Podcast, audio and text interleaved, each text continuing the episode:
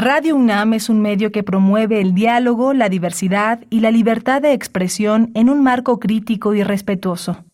Los comentarios expresados a lo largo de su programación reflejan la opinión de quien los emite, mas no de la radiodifusora. Radio UNAM presenta Prisma RU. Una mirada universitaria sobre los acontecimientos actuales. Prisma RU. Relatamos al mundo.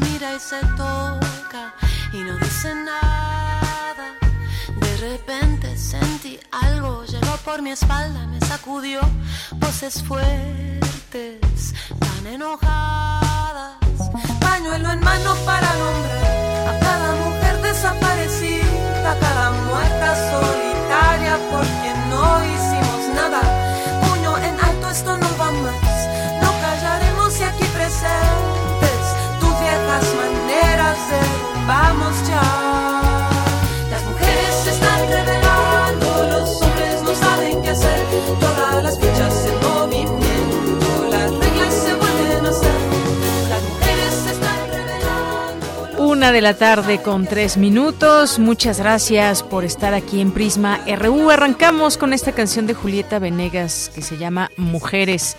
Hoy 8M, 8 de marzo de 2023, Día Internacional de la Mujer. Y cuántas cosas y desde dónde hablar de este día, los retos, los objetivos, eh, tantas situaciones que pasan todos los días en un país como México. Hoy, por supuesto que habrá marchas, habrá distintos contingentes que convocan y que una buena parte de ellos llegará al Zócalo de la Ciudad de México. Le tendremos esta información de lo que se prevé para este día en cuanto al resguardo de esta manifestación y por supuesto algo que se replica en muchas partes del mundo, en muchos países para eh, seguir eh, luchando por situaciones que no han cambiado desde hace mucho tiempo. Vamos a platicar hoy, vamos a tener algunas entrevistas para hablar de esto. Vamos a platicar con Carla Carpio, quien es investigadora postdoctoral del Centro de Investigaciones y Estudios de Género, todas las actividades y el trabajo que se hace desde nuestra universidad sobre el tema de la equidad de género. Vamos a hablar también hoy con Ana Vázquez Colmenares con motivo de su libro Feminista Yo, y así es en pregunta Feminista Yo, guía básica para entender los feminismos y sus debates hoy de Editorial Grijalvo. Vamos a platicar con ella también en este día. Vamos a tener también aquí una invitación para todas eh, las mujeres que nos estén escuchando. Liz y Espinosa Pedraza, quien es directora de Educación Superior e Investigación del British Council, nos va a hablar del programa de becas para 100 mujeres interesadas en continuar su formación de posgrado en ciencia, tecnología, ingeniería y matemáticas eh, les tendremos aquí todos los detalles. Vamos a platicar también con Mónica Ramírez, quien es activista México-americana, presidenta y fundadora, o más bien México estadounidense, presidenta y fundadora de la Organización Justicia para las Mujeres Migrantes. Y hablaremos del papel que se desempeña ya la lucha a favor de mujeres migrantes, sobre todo, también eh, mujeres y hombres migrantes, pero sobre todo hace énfasis en las mujeres y cómo eliminar la violencia de género y cómo se apoya a migrantes campesinos en los Estados Unidos. Vamos a tener oportunidad de platicar con ella. Hoy también tendremos la sección de ciencia con Dulce García, tendremos la sección de sustenta, tendremos la información eh, universitaria de México y del mundo, la información cultural y pues hablaremos de este día, dedicaremos también algunos, algunos pequeños momentos para la poesía y también algunos datos en el marco de este Día Internacional de la mujer. Así que, pues muchas gracias por estarnos sintonizando y gracias a todo el equipo que hace posible este informativo. Yo soy Deyanira Morán y a nombre de todos ellos y ellas les doy la bienvenida a este espacio. Escríbanos en nuestras redes sociales, arroba PrismaRU en Twitter y PrismaRU en Facebook. Y desde aquí, relatamos al mundo.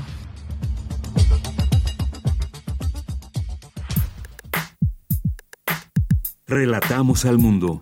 Relatamos al mundo.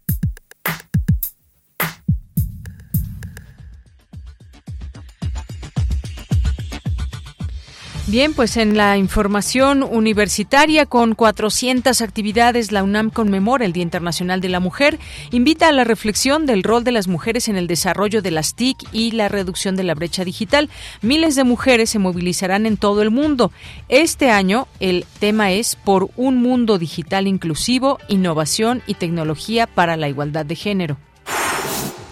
Preside el rector Enrique Graue y la coordinadora de Humanidades Guadalupe Valencia ceremonia de entrega de reconocimiento del reconocimiento Sor Juana Inés de la Cruz 2023 a universitarias sobresalientes en los campos de la docencia, la investigación y la difusión de la cultura. La tecnología sigue siendo lejana para muchas mujeres, derivado de la dependencia económica y la menor oportunidad de acceso a la educación. El techo de cristal y la exclusión siguen presentes, señala la directora de la Facultad de Ciencias Políticas y Sociales, la doctora Carola García. En la información nacional, este miércoles diversos contingentes participarán en las diferentes marchas en todo el país. En la Ciudad de México, 800 mujeres del grupo Atenea resguardarán la marcha del 8M. La jefa de gobierno, Claudia Sheinbaum, pidió conmemorar el Día Internacional de la Mujer de forma pacífica. El presidente Andrés Manuel López Obrador aseguró que el secuestro y asesinato de ciudadanos estadounidenses no va a minar los términos de la relación entre México y Estados Unidos. Subrayó que en el combate al tráfico del fentanilo ya hay un plan para enfrentarlo porque es una de las drogas más dañinas. En la información internacional, el secretario general de la ONU, Antonio Guterres, se reunió en Kiev con el presidente Volodymyr Zelensky para hablar de la prórroga del acuerdo de los cereales. Calificó su visita como otra prueba del apoyo de la comunidad internacional. Estados Unidos avanza en la prohibición de la red social china TikTok. La aplicación ya supera a YouTube, Twitter, Instagram y Facebook en tiempo dedicado por parte de los adultos estadounidenses. Hoy en la UNAM, ¿qué hacer? ¿Qué escuchar? ¿Y a dónde ir? En conmemoración del Día Internacional de la Mujer, la Subdirección de Producción de Radio UNAM realiza la cuarta edición de la serie Somos Nosotras, Estamos Juntas. En esta ocasión, se busca mostrar las redes de apoyo y sororidad que las mujeres han logrado crear para sumar a la lucha contra la desigualdad, la brecha salarial y la violencia de género. La serie radiofónica Somos Nosotras, Estamos Juntas se transmite de lunes a domingo a lo largo de la programación de nuestra emisora. Continuando con las actividades del Día Internacional de la Mujer, te recomendamos el programa 8M. ¿Por qué marchamos? En este espacio se reflexionará sobre la importancia del 8 de marzo para las mujeres, exponiendo las diversas razones que las impulsan a marchar. Además se dialogará con una experta sobre el tema del amor, la violencia en las marchas y se pondrá énfasis en otras experiencias de movilización más allá de la Ciudad de México. El programa 8M, ¿por qué marchamos? Se transmitirá hoy, en punto de las 16 horas, a través de las redes sociales del Programa Universitario de Estudios sobre Democracia, Justicia y Sociedad de la UNAM. La Facultad de Filosofía y Letras y la Defensoría de los Derechos Universitarios, Igualdad y Atención de la Violencia de Género de la UNAM organizan el taller Círculos de Escucha, un espacio de diálogo y encuentro, que forma parte del primer coloquio experimental de la asignatura Género, Violencia y Ética Comunitaria de la Facultad de Filosofía y Letras de la UNAM. Este taller busca crear un espacio para conocer y explorar modelos que faciliten el diálogo en las comunidades. Se contará con la participación de Yaneli Terán y Noemí Monroy. Está dirigido a la comunidad estudiantil, docente y personas trabajadoras de la Facultad de Filosofía y Letras. La cita es hoy, en punto de las 17 horas, en la sala A de la Coordinación de Investigación de dicha facultad. No olvides llevar tu cubrebocas.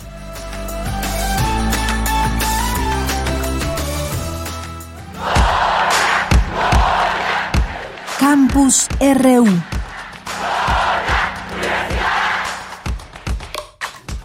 Una de la tarde con 12 minutos. Entramos a nuestro campus universitario. Preside el rector Enrique Graue la ceremonia de entrega de reconocimientos Sor Juana Inés de la Cruz 2023. Mi compañera Virginia Sánchez nos tiene los detalles. Vicky, muy buenas tardes. Adelante.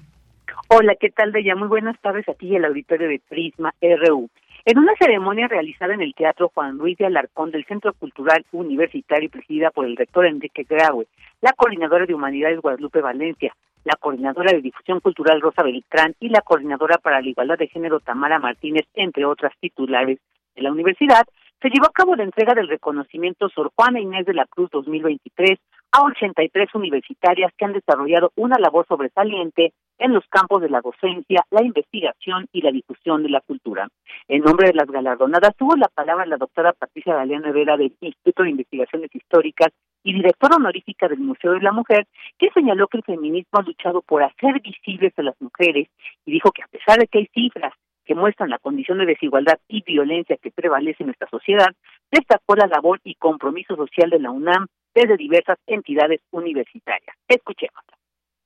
La difusión de la cultura en la sociedad es una tarea sustantiva de nuestra universidad. He tenido la satisfacción de hacer el programa Temas de nuestra historia en Radio UNAM por 29 años para difundir la historia que nos constituye como nación. Y gracias a mi alma mater, a quien debo todo lo que soy, fundé desde hace 12 años el Museo de la Mujer, primero en México y único en América Latina que hace una revisión histórica con perspectiva de género. En él realizamos todo tipo de actividades culturales para contribuir a generar una nueva cultura de paz, de igualdad sustantiva entre mujeres y hombres.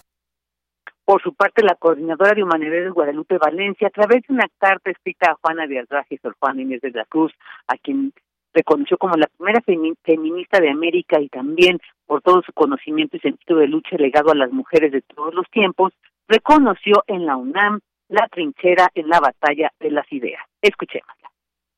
La UNAM ha sido nuestro convento, Juana, nuestro acicate intelectual, nuestra trinchera en la batalla de las ideas y nuestra casa común para coincidir en vocaciones, sensibilidades y pensamientos. Y debemos luchar porque así lo sea siempre. Se nos ha revelado el conocimiento, el arte, la ciencia y se nos ha dado el don de reproducir y de transmitir lo sabido, con la única condición de que demos crédito públicamente a las ideas de los otros. En hombros de gigantas y de gigantes hemos comprendido el mundo de la naturaleza, de la materia, de la vida y de la sociedad. Debemos nombrarlos y reconocer lo que nuestros saberes les deben. Hemos confirmado nuestros credos sin rosarios en mano y hemos comulgado con las ideas de otros y otras sin velos ni cirios encendidos. La transubstanciación se produce cuando nos interdisciplinamos y cuando hacemos del género, de la pluralidad y de la soberanía intelectual compromisos irrenunciables. Defendemos el derecho a pensar diferente y escribir argumentos como tú lo hiciste, a debatir y a deliberar, y a defender la autonomía de una institución que solo en dicha condición puede garantizar nuestra propia libertad. Bueno, de pues este es el reporte y enhorabuena a las 83 universitarias galardonadas con el reconocimiento Sor Juana Inés de la Cruz 2023. Ese es el reporte. Gracias, Vicky. Muy buenas tardes. Buenas tardes. Bien, vamos ahora con Cindy Pérez Ramírez. El techo de cristal y la exclusión siguen presentes, señala la directora de la Facultad de Ciencias Políticas y Sociales de la UNAM, la doctora Carola García. ¿Qué tal, Cindy? Buenas tardes. Adelante. ¿Qué tal, Deyanira? Muy buenas tardes. Es un gusto saludarte. En el marco de las actividades que realiza la UNAM por la conmemoración del Día Internacional de la Mujer, se realizó en la Facultad de Ciencias Políticas y Sociales la conferencia por un mundo digital inclusivo, educación y tecnología para la igualdad de género. En ella, la doctora Carola García Calderón, directora de esa entidad académica, indicó que la tecnología sigue siendo lejana para muchas mujeres, derivado de la dependencia económica y la menor oportunidad de acceso a la educación. Además, se encuentra subrepresentada en la industria tecnológica sobre todo en los puestos de liderazgo, en los de desarrollo, de innovación y diseño, siendo dichos cargos ocupados solo en un 23% por ellas. Esto significa que a menudo se ignoran las necesidades y perspectivas de nosotras en la creación de productos y servicios tecnológicos, haciendo evidente que el techo de cristal y la exclusión siguen presentes. Les invito a que busquemos alternativas para que la tecnología sea inclusiva, de fácil acceso y segura para todas. En México, según datos del Instituto Nacional de las Mujeres, la brecha digital de género es otra de las expresiones de la desigualdad. En 2019, el 59.2% de las mujeres no utilizaron computadora alguna, laptop o tablet, ni en casa o fuera de ella. La brecha se profundiza en zonas rurales, en donde se observa que 77.7% de las mujeres no usaron estos dispositivos, mientras que en las zonas de residencia urbana no lo hacen el 53.8% de ellas. Escuchemos a Alejandra González Basúa, académica de la Facultad de Ciencias Políticas y Sociales. Diversas encuestas de uso del tiempo relacionan el menor acceso a las tecnologías por parte de las mujeres, ¿sí? Relacionan este, este menor acceso y las labores de cuidado y el tiempo que ellas eh, implican. Las mujeres navegamos menos en Internet, somos menos propietarias de cuentas y contratos de las compañías que ofertan servicios de Internet y otras plataformas tecnológicas. Y si a la brecha digital, a la brecha de género en el uso de las tecnologías, la interseccionamos con otras relaciones de poder, como las delineadas por la raza, la edad o la discapacidad, la desigualdad es entonces mucho más alarmante. Deyanira, de acuerdo con el informe global sobre la brecha de género 2022, las mujeres podrían tardar hasta 132 años en lograr la plena paridad con los hombres en la fuerza de trabajo en México. En nuestro país, tan solo tres de cada diez profesionistas de carreras de ciencia, tecnología, ingeniería y matemáticas son mujeres, cifra que resulta alarmante si se considera que en los últimos tres años los trabajos con mayor demanda y crecimiento son aquellos relacionados con esta área. Esta es la información. Bien, Cindy, muchas gracias y buenas tardes. Muy buenas tardes. Bien, hay estos datos importantes de destacar en todo esto que estamos eh, platicando y que platicaremos el día de hoy sobre el 8M, distintas reflexiones y formas también de mirar qué está pasando eh, entre pues los distintos grupos y entre las distintas eh, expresiones que hay para hablar de temas como este del techo de cristal, de la exclusión que siguen presentes hoy en día y esto que pues se nos señala desde la Facultad de Ciencias Políticas y Sociales de la UNAM. Bien, pues vamos ahora con mi compañero Luis Fernando Jarillo. El gobierno de la Ciudad de México informa que 800 mujeres policías resguardarán las movilizaciones de este 8 de marzo. ¿Qué tal, Luis Fernando? Muy buenas tardes. Muy buenas tardes, Deyanira, a ti y a todo el auditorio de Prisma RU. El gobierno de la Ciudad de México, encabezado por Claudia Sheinbaum, informó que para las movilizaciones que ya se llevan a cabo en el marco del Día Internacional de la Mujer, 800 mujeres policías son las encargadas de vigilar el curso de las manifestantes e impedir que se utilicen bombas molotov, petardos, tubos, palos o cualquier objeto que ponga en riesgo a quienes acudan a las calles.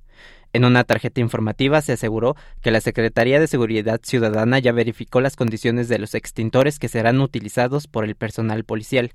El 8 de marzo pasado, recordemos, aunque las autoridades capitalinas lo negaron, la Brigada Marabunta confirmó que varias mujeres fueron heridas con una combinación de gas extintor y gas pimienta. Ese día el saldo de, eh, el saldo de las movilizaciones fue de 25 personas heridas.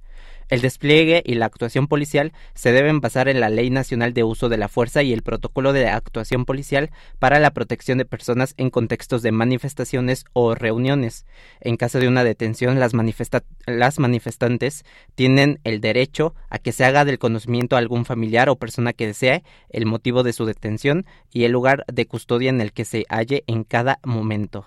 Y bueno, Deyanira, hace una semana activistas y mujeres policías asistieron a dialogar a un conversatorio organizado por el Consejo para Prevenir y Eliminar la Discriminación de la Ciudad de México para hablar sobre sus experiencias en manifestaciones feministas. Escuchemos ahora a la activista Eli eh, Romano eh, de la organización Indecibles. De entrada, la policía, aquí y en todos los países donde existe, es una manifestación del patriarcado. Reconocer estos privilegios dentro del poder nos permite entrar en, este, en estos diálogos y sobre todo agradecí mucho las mesas que tuvimos la semana pasada porque nos permitió también tener herramientas para poder accionar.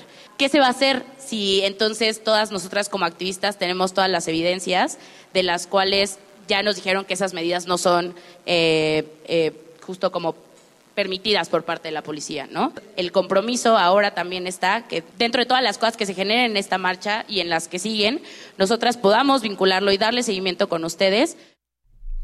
Bueno, y ahora escuchemos a la policía Lucía Karen Pérez Ortiz, que es directora eh, regional de proximidad de la alcaldía Benito Juárez y quien tiene uno de los rangos más altos de la policía en la Ciudad de México. Escuchemos dentro de la marcha tengan la segura certeza que no somos enemigas. Nosotros vamos salvaguardando su integridad. Hay muy pequeños bloques que, que, se activan, ¿no? Y que traen bombas, que traen cuetones. Lo, lo que nosotras menos queremos es que tengamos a alguien lesionado. Esa es nuestra misión, respetar sus derechos humanos. Y como institución respetamos los derechos humanos. Tenemos nuestras causas, cada una de nosotras dentro de nuestra institución institución que tengamos la misma igualdad y a lo mejor haya una subsecretaria en un futuro no muy lejano, espero yo verlo, mujer. El día de hoy, además de las 800 mujeres policías, habrá otros 1.700 eh, elementos de la Secretaría de Seguridad Ciudadana que estarán pendientes para el apoyo necesario. El gobierno aseguró eh, que los encauzamientos serán supervisados por la Comisión de Derechos Humanos de la Ciudad de México y de igual forma estará presente el Mecanismo Integral de Protección a Personas Defensoras de Derechos Humanos y periodistas quienes darán apoyo de intermediación durante el recorrido.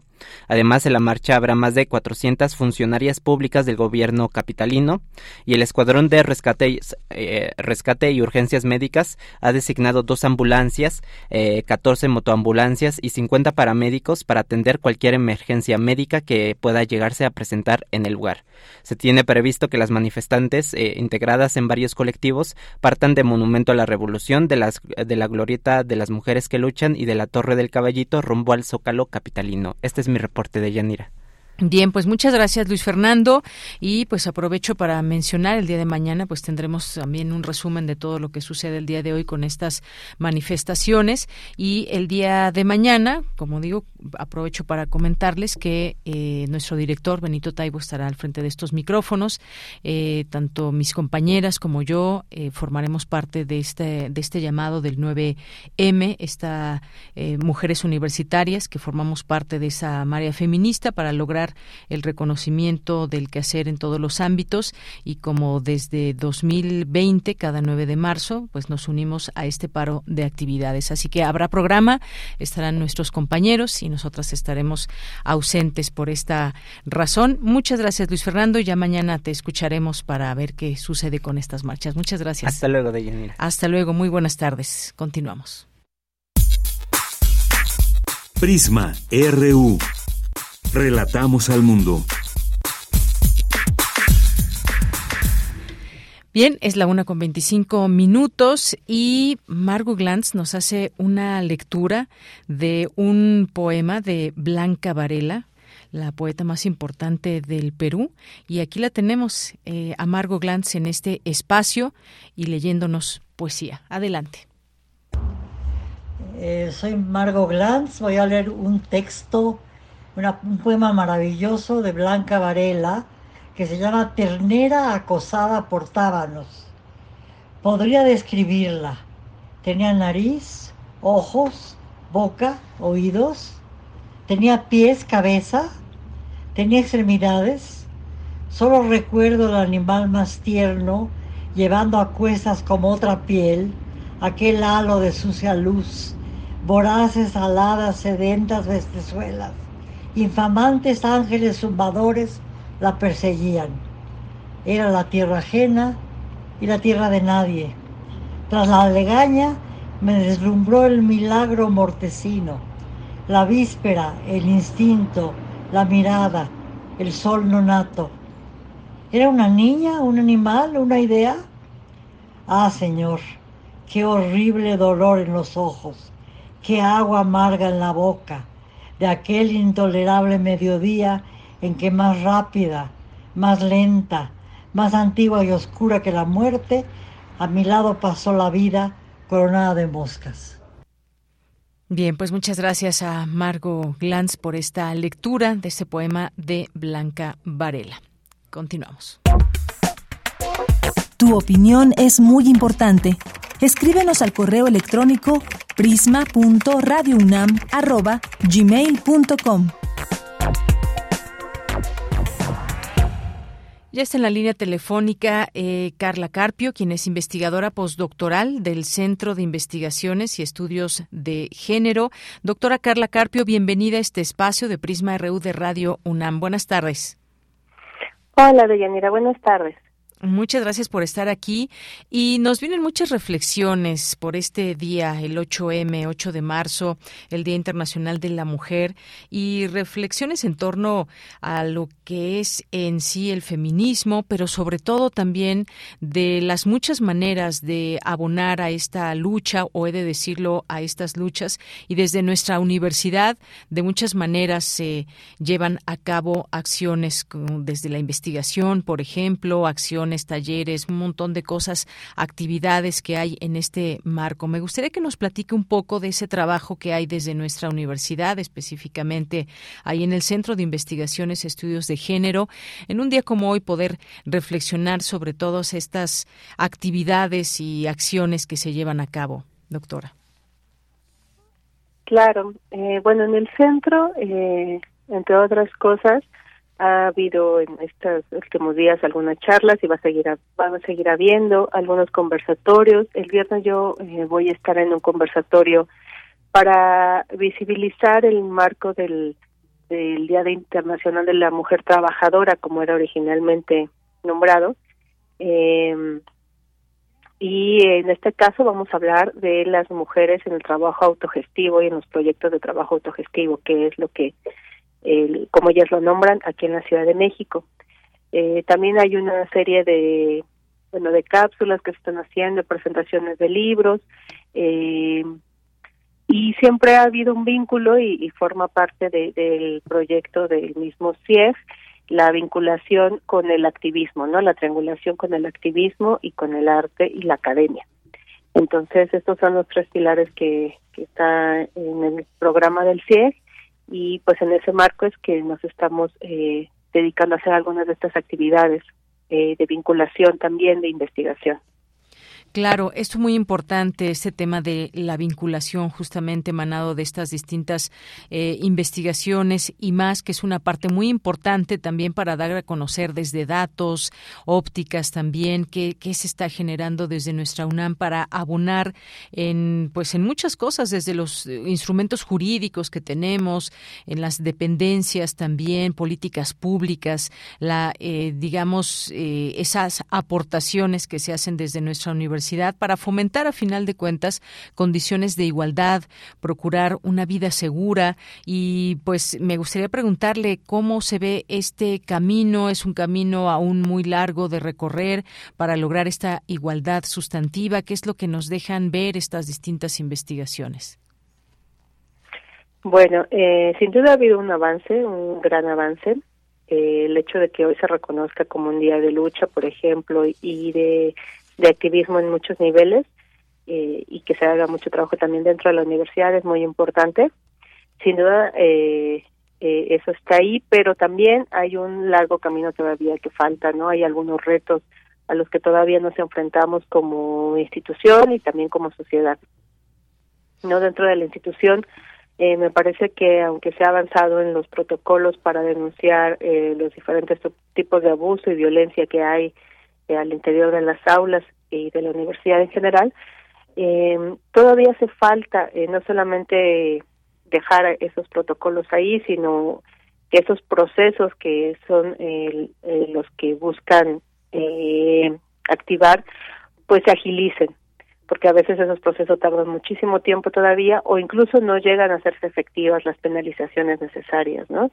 Y esto, pues, eh, lo único que sigue incentivando es que el, se siga actuando de manera impune, que los eh, abusadores y, y violentadores sigan dentro de las aulas, sigan conviviendo. Entonces, eh, creo que me parece importante no solamente que se hagan los protocolos, sino que además cómo se implementan y que se busque agilizar estos procesos, ¿no? Que también sean más amables con la comunidad. Eh, y sin duda, como también como sociedad, pues también todavía nos enfrentamos a algunos retos. Nos enfrentamos a, sí, es, a varios retos todavía. Ahora bien, ¿cómo desde nuestra universidad y con todo lo que aporta específicamente el Centro de Investigaciones, Estudios de Género, cómo se abona al contexto nacional, hablando de un contexto donde hay muchos retos, efectivamente, y hay muchos problemas también en, eh, por ejemplo, en el tema de impartición de justicia o, por ejemplo, en el caso también de investigaciones, que es parte también de esta impunidad que a veces prevalece en muchas situaciones con respecto a mujeres que son víctimas, a sus familias. Podemos hablar del tema de las desaparecidas, en fin, son muchas, eh, muchos temas que de aquí podemos eh, partir y señalar, pero ¿cómo se abona desde el CIEC, por ejemplo, al contexto nacional?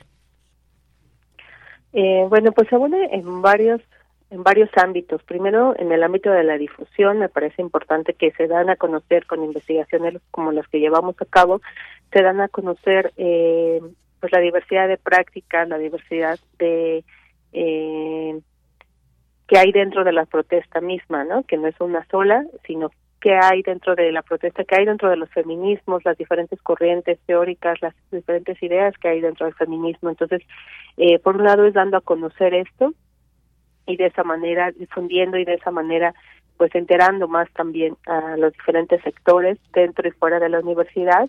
Eh, por ejemplo, también eh, en cosas tan específicas y tan puntuales que es la agenda trans incluyente, ¿no? Que es necesario.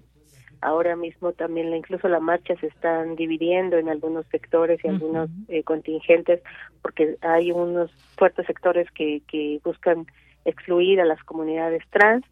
Entonces, me parece que el CIEG, eh, dentro además de la misma universidad, también se ha destacado por ser eh, una, por, sostener una corriente eh, transincluyente, por además hacer investigación al respecto y dar charlas, eh, conferencias, conversatorios que mantengan informada a la comunidad, ¿no? También sobre estas eh, esta diversidad y qué implicaciones tiene, ¿no? Eh, y abona también contra los discursos de odio que se pueden estar también generando en algunos sectores dentro de la misma universidad. Y fuera pues, de ella también, por supuesto. Claro, esto que menciona, por ejemplo, doctora, de la agenda transincluyente, que pues sí genera distintas, digamos, ópticas de mirar todo este tema trans, por ejemplo, y nos preguntamos también el papel que las propias instituciones juegan, pero sobre todo aquí, cómo, eh, cómo digamos, entender esta, esta agenda transincluyente, sumergida también en estas distintas eh, formas de mirar el feminismo y cómo hay distintos feminismos, hay que hablarlo de esta manera, nos puede ampliar un poquito esta información de cómo es esta agenda transincluyente que se va también pues eh, haciendo cada vez más visible.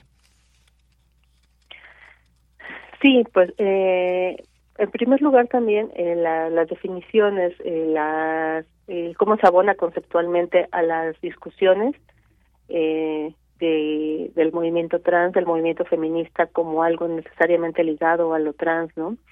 eh, y qué implicaciones hay también de esto en la práctica, más allá del discurso. Me parece que esa es una de las eh, cosas donde abona la, el, labor del centro.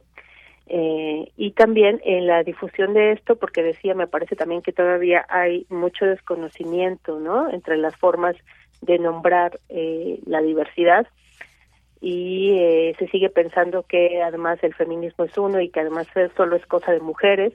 Y como mujeres además se sigue entendiendo una categoría eh, muy ligada a lo biológico también, ¿no?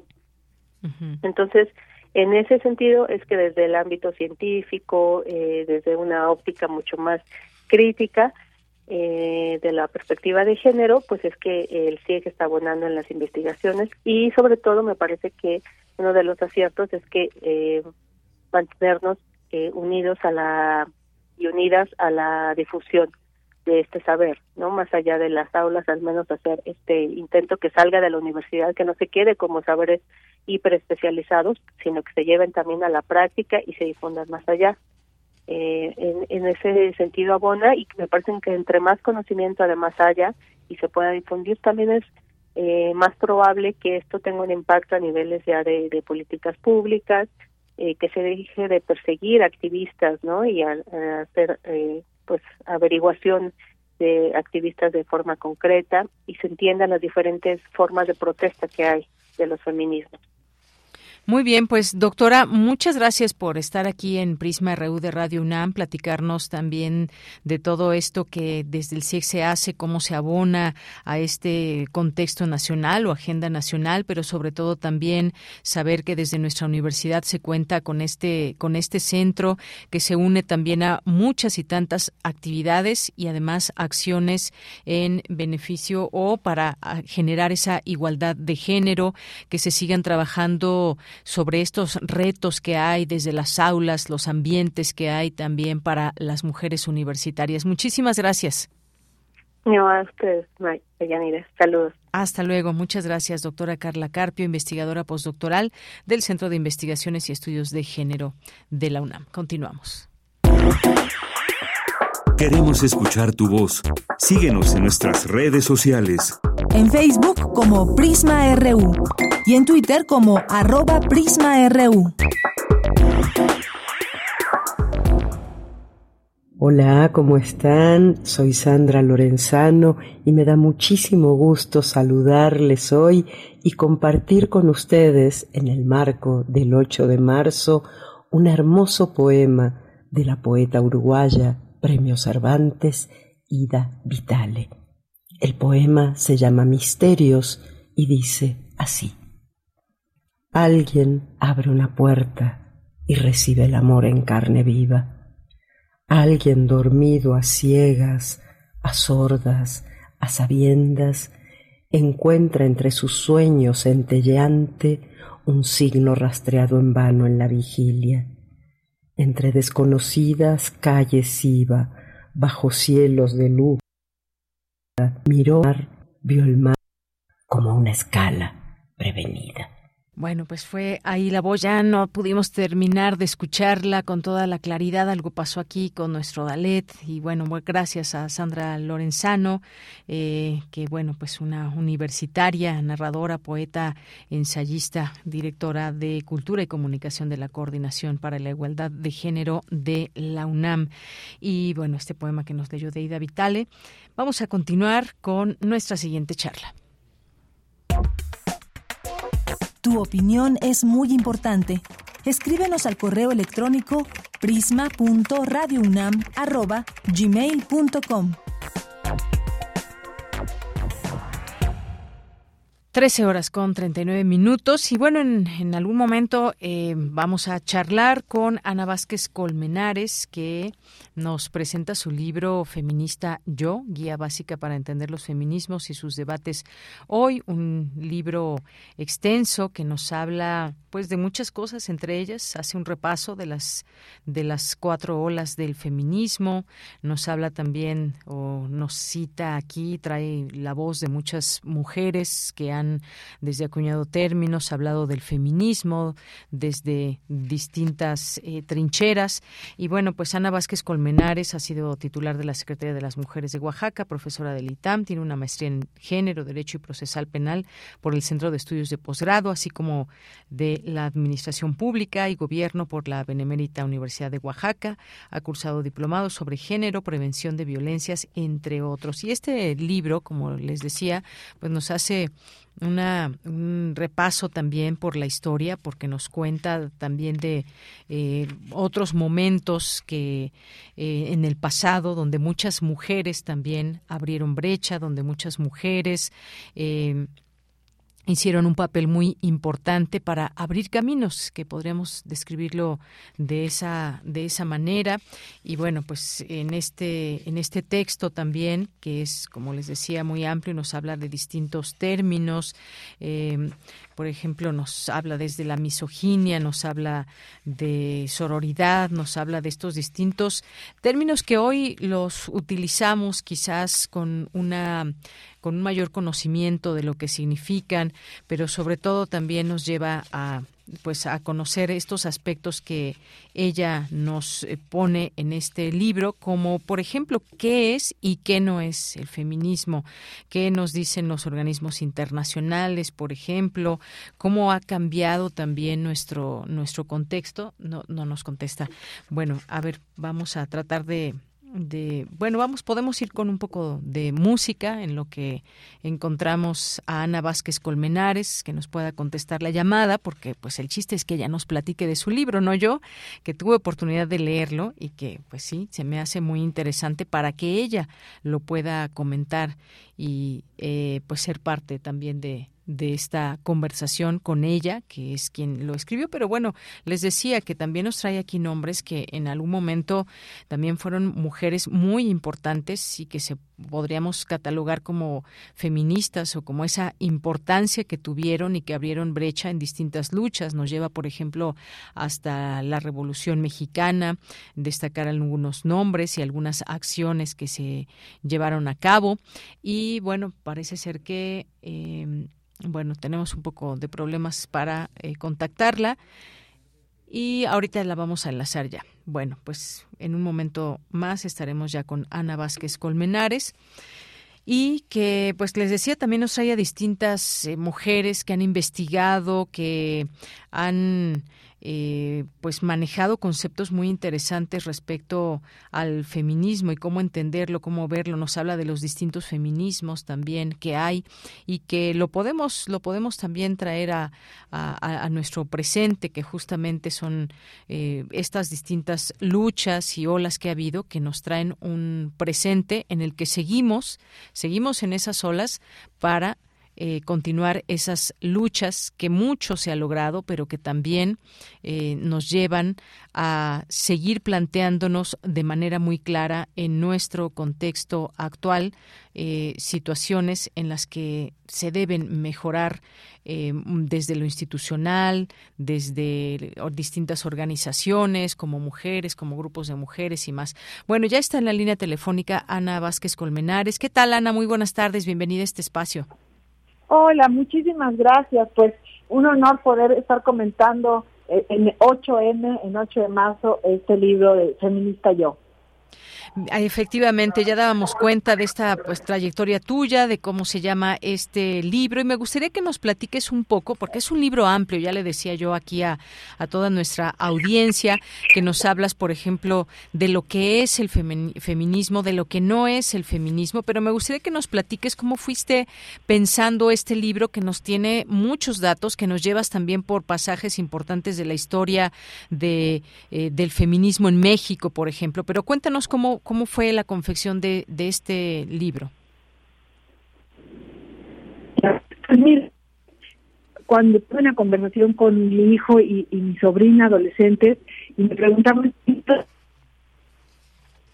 Híjole, tenemos ahí problemas con la comunicación. No estamos escuchando a Ana Vázquez Colmenares. Ojalá que podamos volver a marcarle porque ya ya nos escucha. ¿Qué tal, Ana? A ver, ya parece ser que ya te escuchamos. Nos decías que tuviste una plática con tu hijo. Tuve una plática con adolescentes que me preguntaban dónde puedo encontrar un texto que sea fácil, que explique los conceptos, la historia. Y la verdad, como era difícil encontrar alguno en una librería, pues me propuse escribirlo, me tardé tres años y este es el resultado. Editorial Grijalvo lo eligió como el texto para promover ahora durante este mes de marzo mes de las mujeres, vi que estoy muy contenta de que ya esté en nada más en sus versiones de de ebook también y audiolibro para que quien no le guste leer pues lo pueda escuchar. Efectivamente. Oye, y pues bueno, me gustaría también preguntarte, eh, pues eh, esto que nos escribes como parte también de la introducción, dices, también piensas que eh, ¿cómo, cómo saber si el feminismo es para nosotras, muchas mujeres que también comienzan a hacerse distintas preguntas o no, soy feminista, justamente así como llamas o como titulas este libro, feminista yo, ¿cómo descubrimos ese, ese camino? ¿Qué respuestas o qué preguntas nos tenemos que plantear? O incluso también hablas de cómo pues muchos eh, hombres eh, son digamos parte también de esta lucha o por lo pronto o por lo menos en este entendimiento donde revisan sus privilegios en este sentido de por qué hay una cuestión de privilegio para muchos hombres y cómo ir rompiendo con todo esto. ¿Qué, qué nos puedes decir de ello?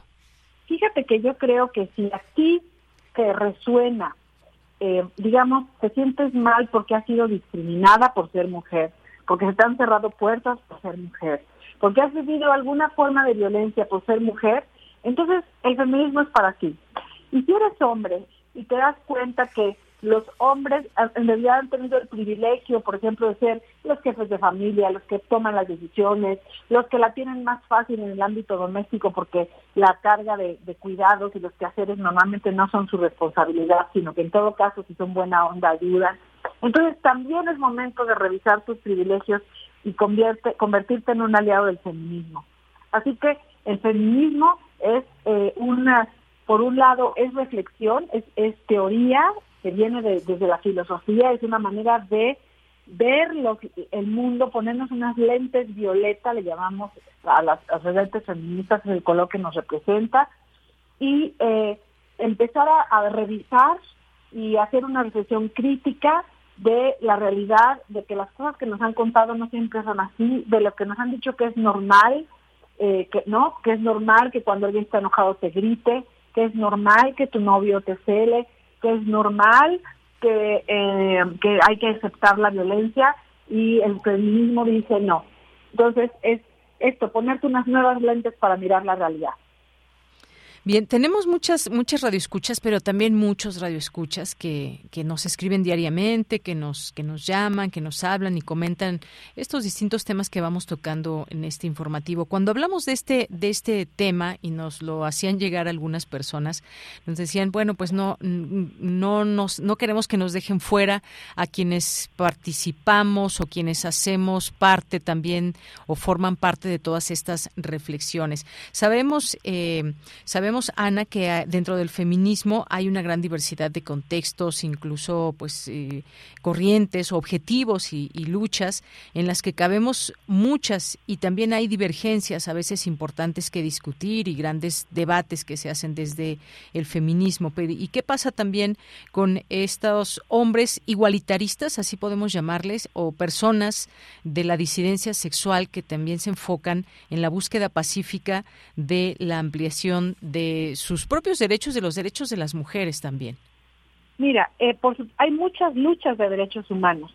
Las luchas en contra del racismo, la lucha en contra de la desigualdad en el trabajo, eh, la lucha para que las personas que tienen una identidad y una orientación sexual eh, diversa sean respetadas y sus derechos no sean violentados. Entonces, hay muchas luchas hermanas en derechos humanos pero lo que hay que decir es que hoy, sobre todo 8 de marzo, la lucha es para las mujeres porque somos la mitad de la humanidad y existe todavía una enorme cantidad de brechas en donde no vivimos en igualdad. Ganamos menos por el mismo trabajo. De cada 11 delitos sexuales, 10 víctimas, 10 de las víctimas son mujeres. Eh, el 90% de los delitos donde hay violencia física son cometidos por hombres. Entonces, todavía este mundo es muy desigual y por eso es que la lucha feminista, donde el sujeto político somos las mujeres, sigue tan vigente. Sigue tan vigente. También en alguna parte nos hablas de estas reflexiones en torno al feminismo, de la pluma de feministas relevantes.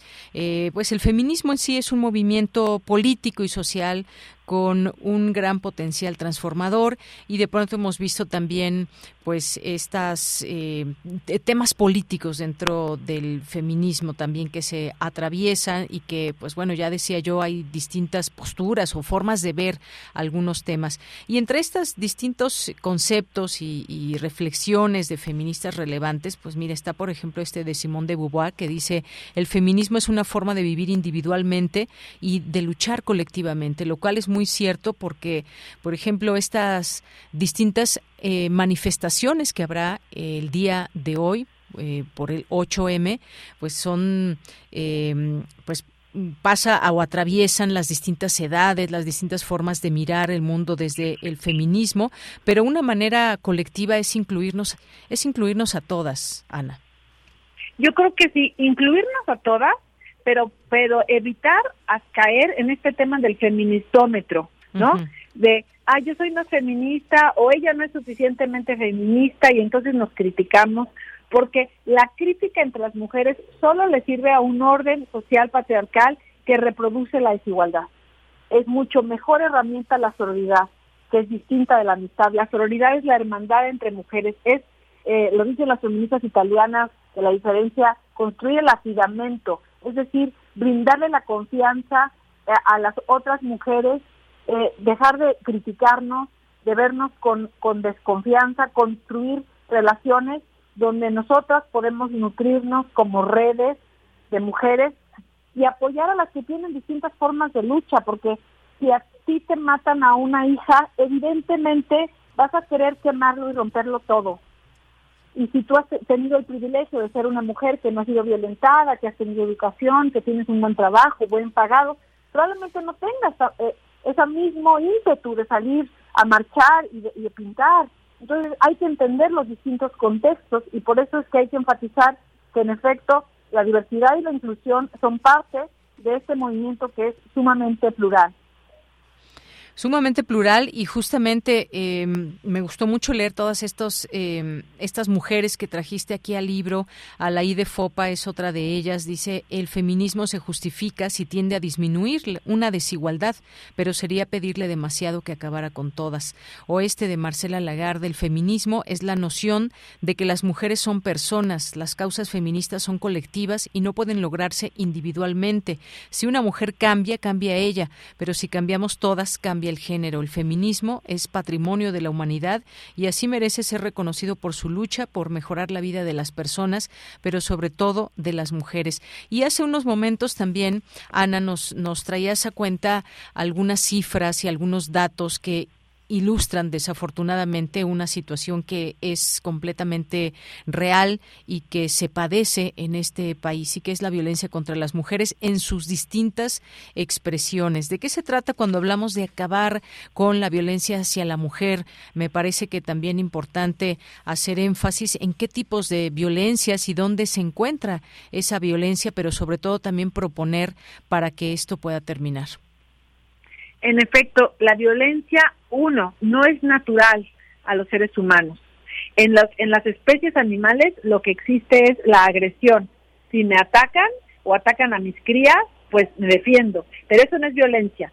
La violencia es querer hacer daño, es controlar, es someter. La violencia tiene que ver con el poder.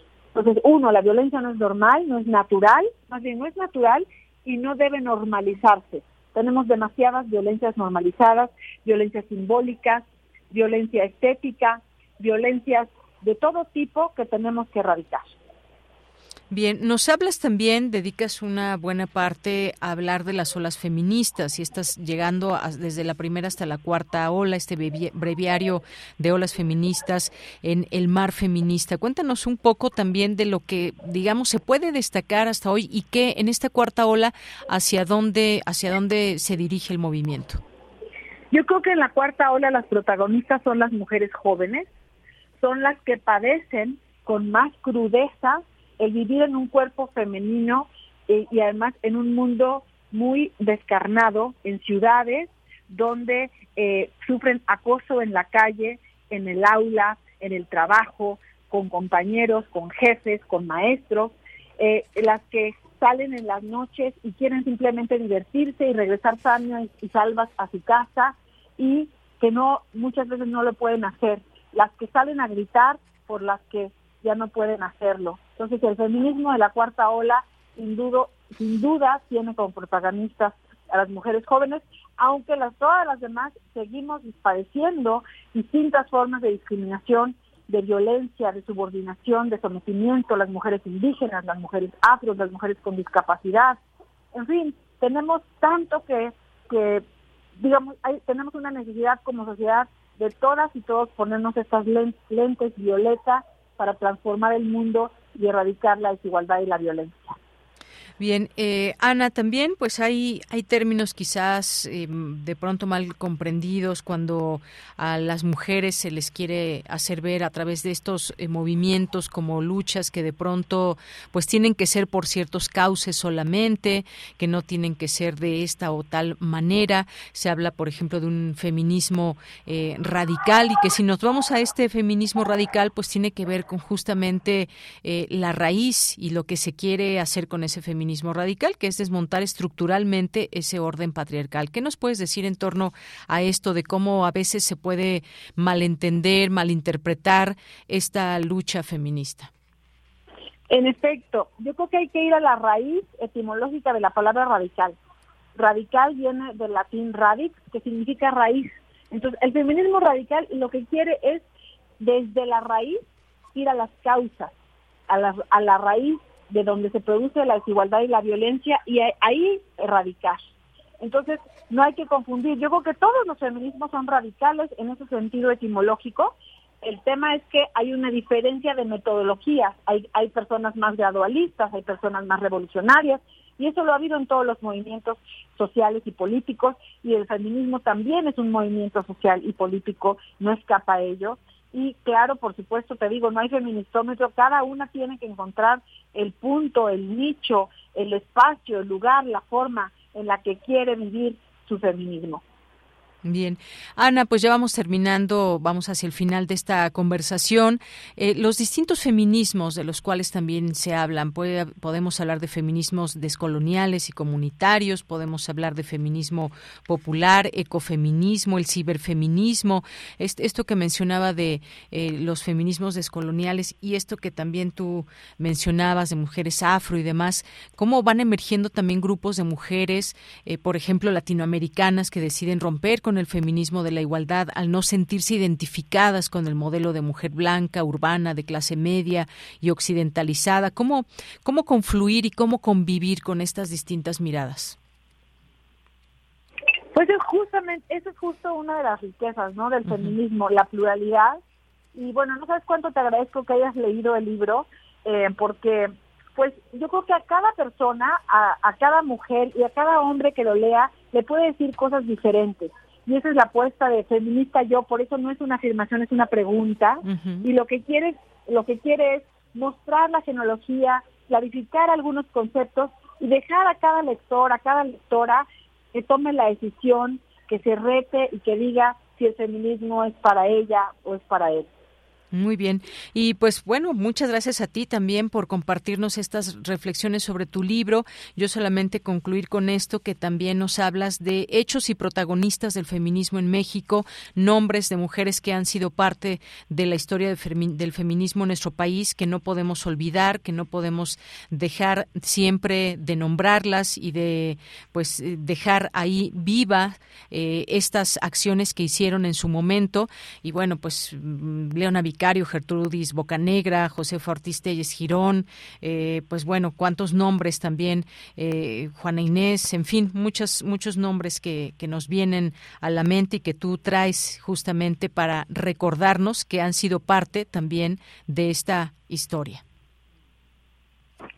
Por supuesto, porque como decía George Steiner, lo que no se nombra no existe. Así que tenemos que visibilizar, visibilizar las hazañas, los aportes, las mujeres a lo largo de la historia en todo, en el arte, en la ciencia, en la política, en la historia, en la, literatura, en, todo, en la, tecnología. Y tenemos que ir construyendo también para las generaciones que vienen todos esos modelos de, de mirada de mujer que, que puede hacerlo, que logra estar en los espacios donde antes estaban proscritas y pues que estamos hoy teniendo presidentas, tenemos jefas de empresas, tenemos grandes científicas, astronautas, como una compañera oaxaqueña, de origen oaxaqueño que está en la NASA, en fin, el cielo también para nosotras es el límite. Claro que sí, Ana. Pues muchas gracias y fíjate solamente eh, recomendar tu libro y por supuesto también todos los capítulos el capítulo 4 que lo dedicas, los hombres que le dieron la espalda al orden patriarcal, eh, aliados en la historia del feminismo y algunos eh, de estos textos que nos destacan de quienes también fueron en su momento aliados de estas luchas de mujeres. Muchas gracias, Ana Vázquez Colmenares, por estar aquí en Prisma RU de Radio UNAM. Muchísimas gracias a ti, gracias por leerlo y ojalá que lo puedan leer o escuchar. También está el audiolibro, está el ebook y el formato tradicional de Feminista Yo de sello Grijalvo. Muchísimas gracias. A ti, hasta luego, buenas tardes. Bueno, pues ahí está esta recomendación que les dejamos, un libro con mucha información, les puedo decir, y que se lee bastante ágilmente, que nos deja un buen sabor de boca sobre pues muchos muchas mujeres que convergen en este libro eh, que nos eh, que nos junta aquí Ana Vázquez Colmenares y entender muchas cosas que quizás estamos estudiando, ya sea desde la escuela, desde los libros, y bueno, aquí nos conjunta mucho de eso que hay que decir, entender, aplicar, hablar y comprender del feminismo. Dos de la tarde, nos vamos al corte, regresamos a la segunda hora de Prisma RU. Porque tu opinión es importante, escríbenos al correo electrónico prisma.radiounam@gmail.com.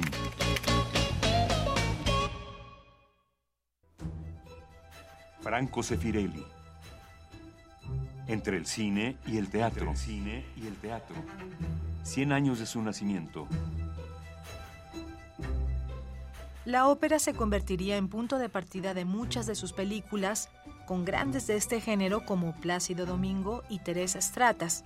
Son aclamadas La Traviata, de 1982, Caballería Rusticana, de 1982, y Otelo, de 1986.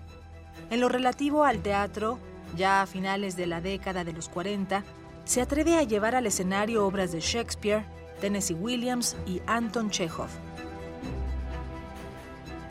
Franco Sefirelli. Entre el cine y el teatro. 96.1 FM. Radio UNAM. Experiencia sonora. Habla Alejandro Moreno, presidente nacional del PRI. El deber de todo partido político debe ser escuchar a la ciudadanía, obedecer a la gente y no a los intereses de ningún gobierno. Por eso el PRI volvió a escuchar las demandas de las y los mexicanos. Los priistas fortalecemos la unidad y rechazamos a los que siembran la división. El PRI es un partido de alianzas y de palabra. Necesitamos de todas y de todos para salvar a México del peor gobierno de toda nuestra historia. PRI si no quieres quedar peor que una piedra, mejor no consumas crack o piedra. Consumirla daña tu cerebro y tu corazón, causando ansiedad y paranoia. Ahora el narco le añade fentanilo para engancharte desde la primera vez. Y el fentanilo mata. No te arriesgues. Si necesitas ayuda, llama a la línea de la vida 800-911-2000. Secretaría de Gobernación, Gobierno de México. Todo tiempo pasado fue necesario para llegar hasta el ahora. Por eso debemos agradecer cada descubrimiento, cada hallazgo del pasado que ha derivado en lo que somos ahora. Historiadores como Enrique Florescano han entregado su vida a la investigación y aún más importante, la divulgación de este conocimiento para no caer en el ya tan conocido vicio de repetir los errores. Al doctor Florescano le debemos también su visión de utilizar el futuro para comprender el pasado, renovando la forma de hacer historia, desde la escritura de la misma hasta el fortalecimiento de las instituciones por las que pasó, como el Instituto Nacional de Antropología e Historia. A lo largo de su vida, se le intentó agradecer de muchas maneras, con el Premio Alfonso Reyes del Colegio de México, el Premio Nacional de Ciencias Sociales de la entonces Academia de la Investigación Científica, las palmas académicas y la Orden Nacional del Mérito Francesas, el Premio Nacional de Ciencias y Artes y la presea Otón de Mendizábal de Lina. Nos queda para recordarlo su copiosa obra sobre historiografía, mitología y cosmovisión de los pueblos originarios. Descanse en paz, Enrique Florescano. 7 de julio de 1937, 6 de marzo del 2023.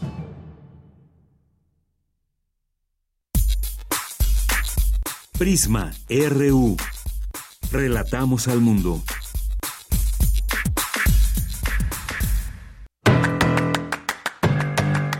Mañana en la UNAM, ¿qué hacer? ¿Qué escuchar?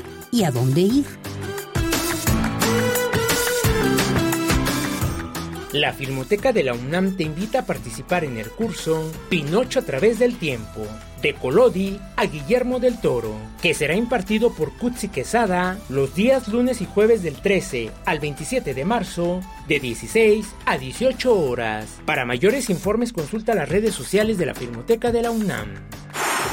En el marco del Día Internacional de la Mujer y como parte de la tercera temporada del Cineclub Sustenta Cinema, se llevará a cabo la proyección de la cinta Bicicleta Verde, que aborda la historia de una niña de 10 años que vive en una sociedad tan tradicional que ciertas cosas como ir en bicicleta le están totalmente prohibidas. Las citas mañana en punto de las 13 horas en la sala audiovisual de la Facultad de Química en Ciudad Universitaria. La entrada es libre y el aforo limitado. La edición número 26 del Tour de Cine Francés llega al Centro Cultural Acatlán. Disfruta de cintas como La Brigada de Cocina, La Cruzada, Alta Costura, Crónica de una relación pasajera, En Movimiento, entre otras. Consulta la cartelera completa que se encuentra disponible en las redes sociales del Centro Cultural Acatlán. No olvides llevar tu cubrebocas. Para Prisma RU, Daniel Olivares Aranda.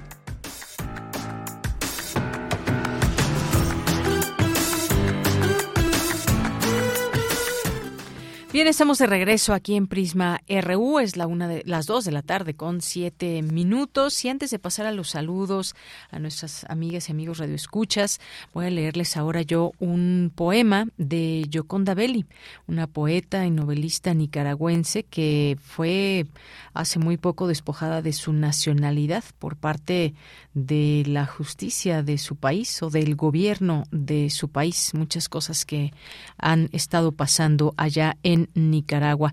Y este poema se llama Y Dios me hizo mujer.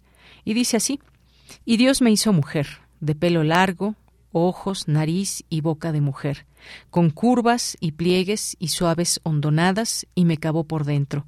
Me hizo un taller de seres humanos, tejió delicadamente mis nervios y balanceó con cuidado el número de mis hormonas. Compuso mi sangre y me inyectó con ella para que irrigara todo mi cuerpo. Nacieron así las ideas, los sueños, el instinto, todo lo que creó suavemente a martillazos de soplidos y taladrazos de amor, las mil y una cosas que me hacen mujer todos los días, por las que me levanto orgullosa y todas las mañanas y bendigo mi sexo. Yoconda Belli.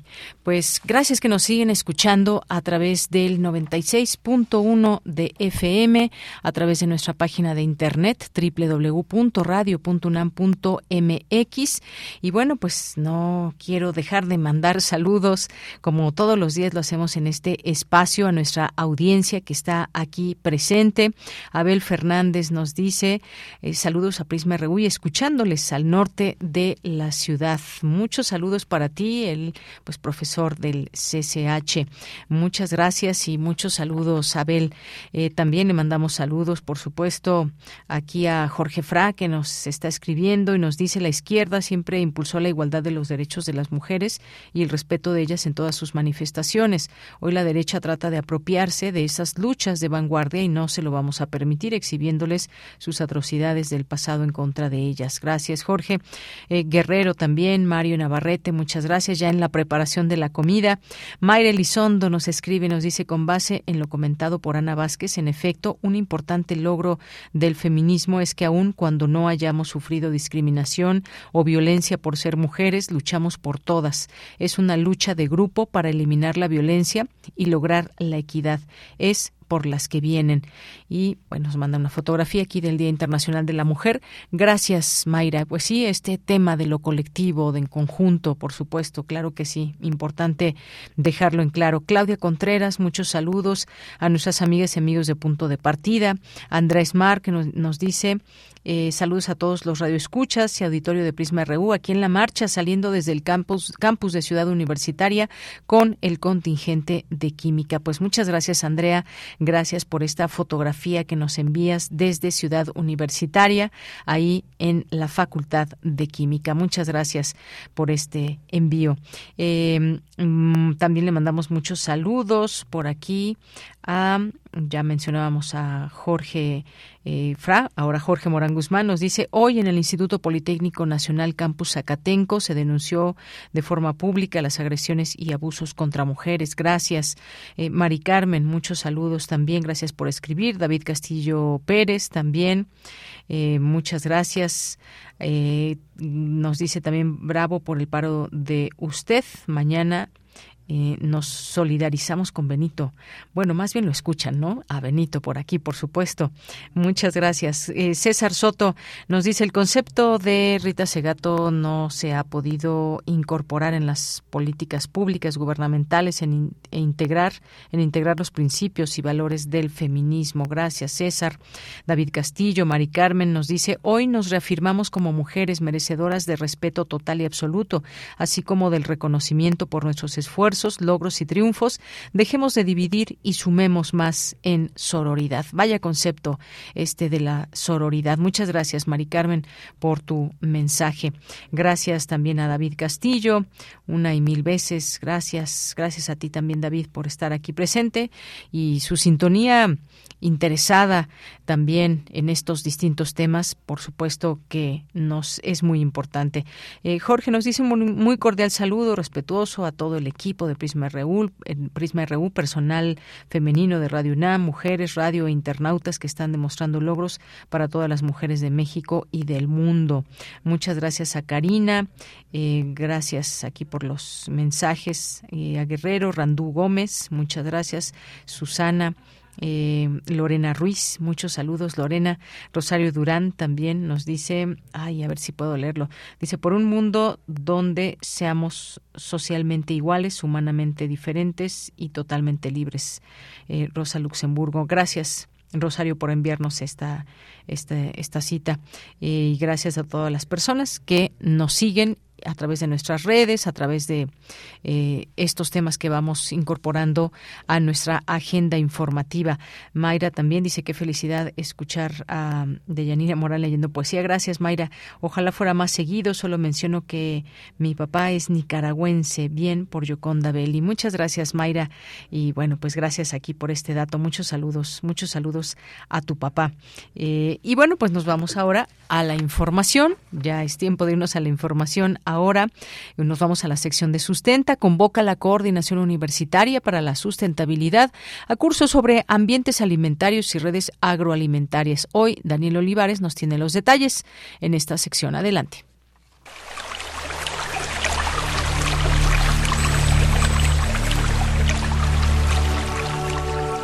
Sustenta, sustenta. Innovación universitaria en pro del medio ambiente.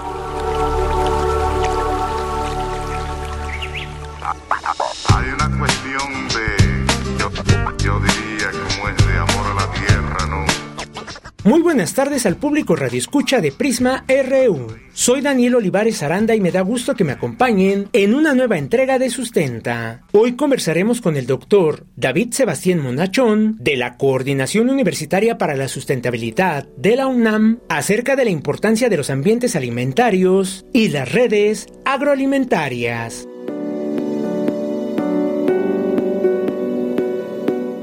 La Organización de las Naciones Unidas para la Alimentación y la Agricultura, FAO, considera que alcanzar las metas de la Agenda 2030 para el Desarrollo Sostenible implica lograr un mundo sin hambre, inseguridad alimentaria y malnutrición en cualquiera de sus formas. Considera además que en las últimas décadas, la región de América Latina y el Caribe ha avanzado de manera significativa en aras del ejercicio efectivo del derecho a una alimentación adecuada y de la protección de la salud de todos sus habitantes. Sin embargo, en un balance realizado en el año 2019 y plasmado en el documento Panorama de la Seguridad Alimentaria y Nutricional en América Latina y el Caribe, la FAO considera que el actual periodo de bajo crecimiento económico, los fenómenos climáticos graves, así como la transición demográfica y nutricional, ponen en riesgo los resultados que hemos conseguido hasta la fecha. La seguridad alimentaria, entendida como la interrupción parcial o total en el acceso de los alimentos, afecta a 187 millones de personas en América Latina. En entrevista con Sustenta, el doctor David Monachón nos explicó qué son los ambientes alimentarios.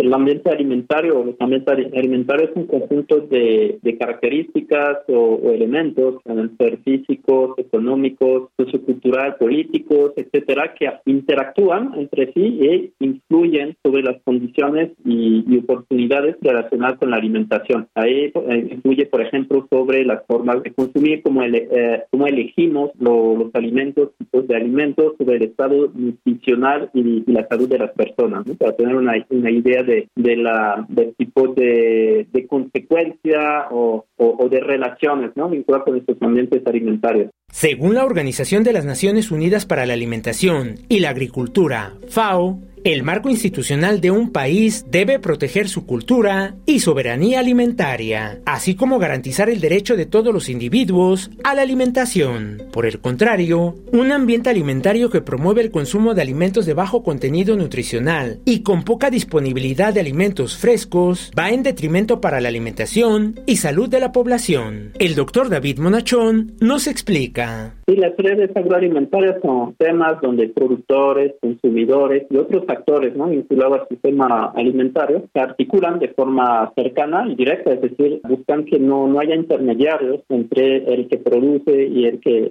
consume, un mínimo de intermediarios, y uh, las redes agroalimentarias buscan fortalecer relaciones más equitativas en torno a la distribución de alimentos, fomentan y acompañan uh, procesos de producción y transformación de alimentos cuidadosos de, del ambiente, ¿no? Hablamos de prácticas de agricultura ecológica, agroecología, por ejemplo, que son parte de, las cosas que se promueven, se buscan dentro de estas redes a favor de la salud, que sean alimentos culturalmente adecuados. La Coordinación Universitaria para la Sustentabilidad de la UNAM ha diseñado el curso virtual Ambientes Alimentarios y Redes Agroalimentarias. Escuchemos al doctor David Monachón. Bueno, este curso nació en el año 2019 y pues nació como un curso mucho más enfocado al contexto universitario. De hecho, la primera, la primera edición que se hizo en 2019 la, armamos con uh, dos otros docentes que, en aquella época pues, estaban terminando su doctorado de geografía. Hoy en día los dos están titulados, la compañera Ana Laura González y el compañero Benjamín Ajuria, con quien armamos eh, el curso entre los tres y se llamaba concretamente Ambientes Alimentarios Universitarios. Queríamos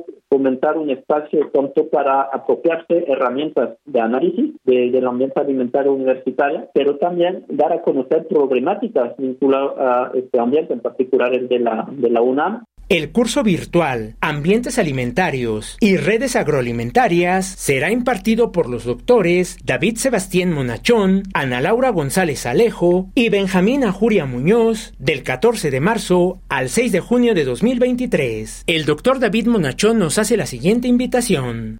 Interesa el curso virtual Ambientes Alimentarios y Redes Agroalimentarias a, inscribirse, todavía el registro está abierto. El curso inicia el próximo martes 14 de, marzo y tiene una duración total de 36 horas repartidas en 12 sesiones. Luego, si las esperamos, les, les interesa el curso, repito, el 14 de marzo a las 5 de la tarde inicia la, la primera, primera sesión del curso. Aceptamos uh, creo que todavía hay, espacio hasta la segunda sesión del curso. Pues, Entonces, si les interesa, adelante, esperamos el registro. Somos semilla. Somos semilla. Un ambiente alimentario saludable, junto con la educación alimentaria y nutricional, fomenta y respalda la elección de alimentos más adecuados y de mejores prácticas alimentarias por parte de la comunidad escolar. Si deseas más información acerca de este curso, consulta las redes sociales del Centro de Investigaciones sobre América Latina y el Caribe y la COUS UNAM. Si tienes alguna duda o comentario, puedes compartirlo a través de las redes sociales de Prisma RU o en mi cuenta de Twitter, arroba Daniel Medios TV. Para Radio UNAM, Daniel Olivares Aranda. Hay una cuestión de, yo, yo diría, como es de amor a la tierra. Bien, dos de la tarde con 20 minutos. Vamos ahora a la información internacional a través de Radio Francia. Relatamos al mundo. Relatamos al mundo.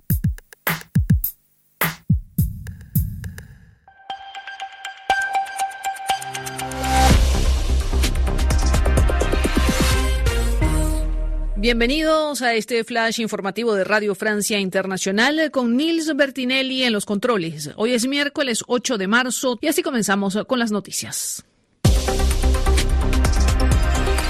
Andreina Flores. Se conmemora el Día Internacional de los Derechos de la Mujer y según Naciones Unidas, el país más represivo del mundo contra las mujeres es Afganistán.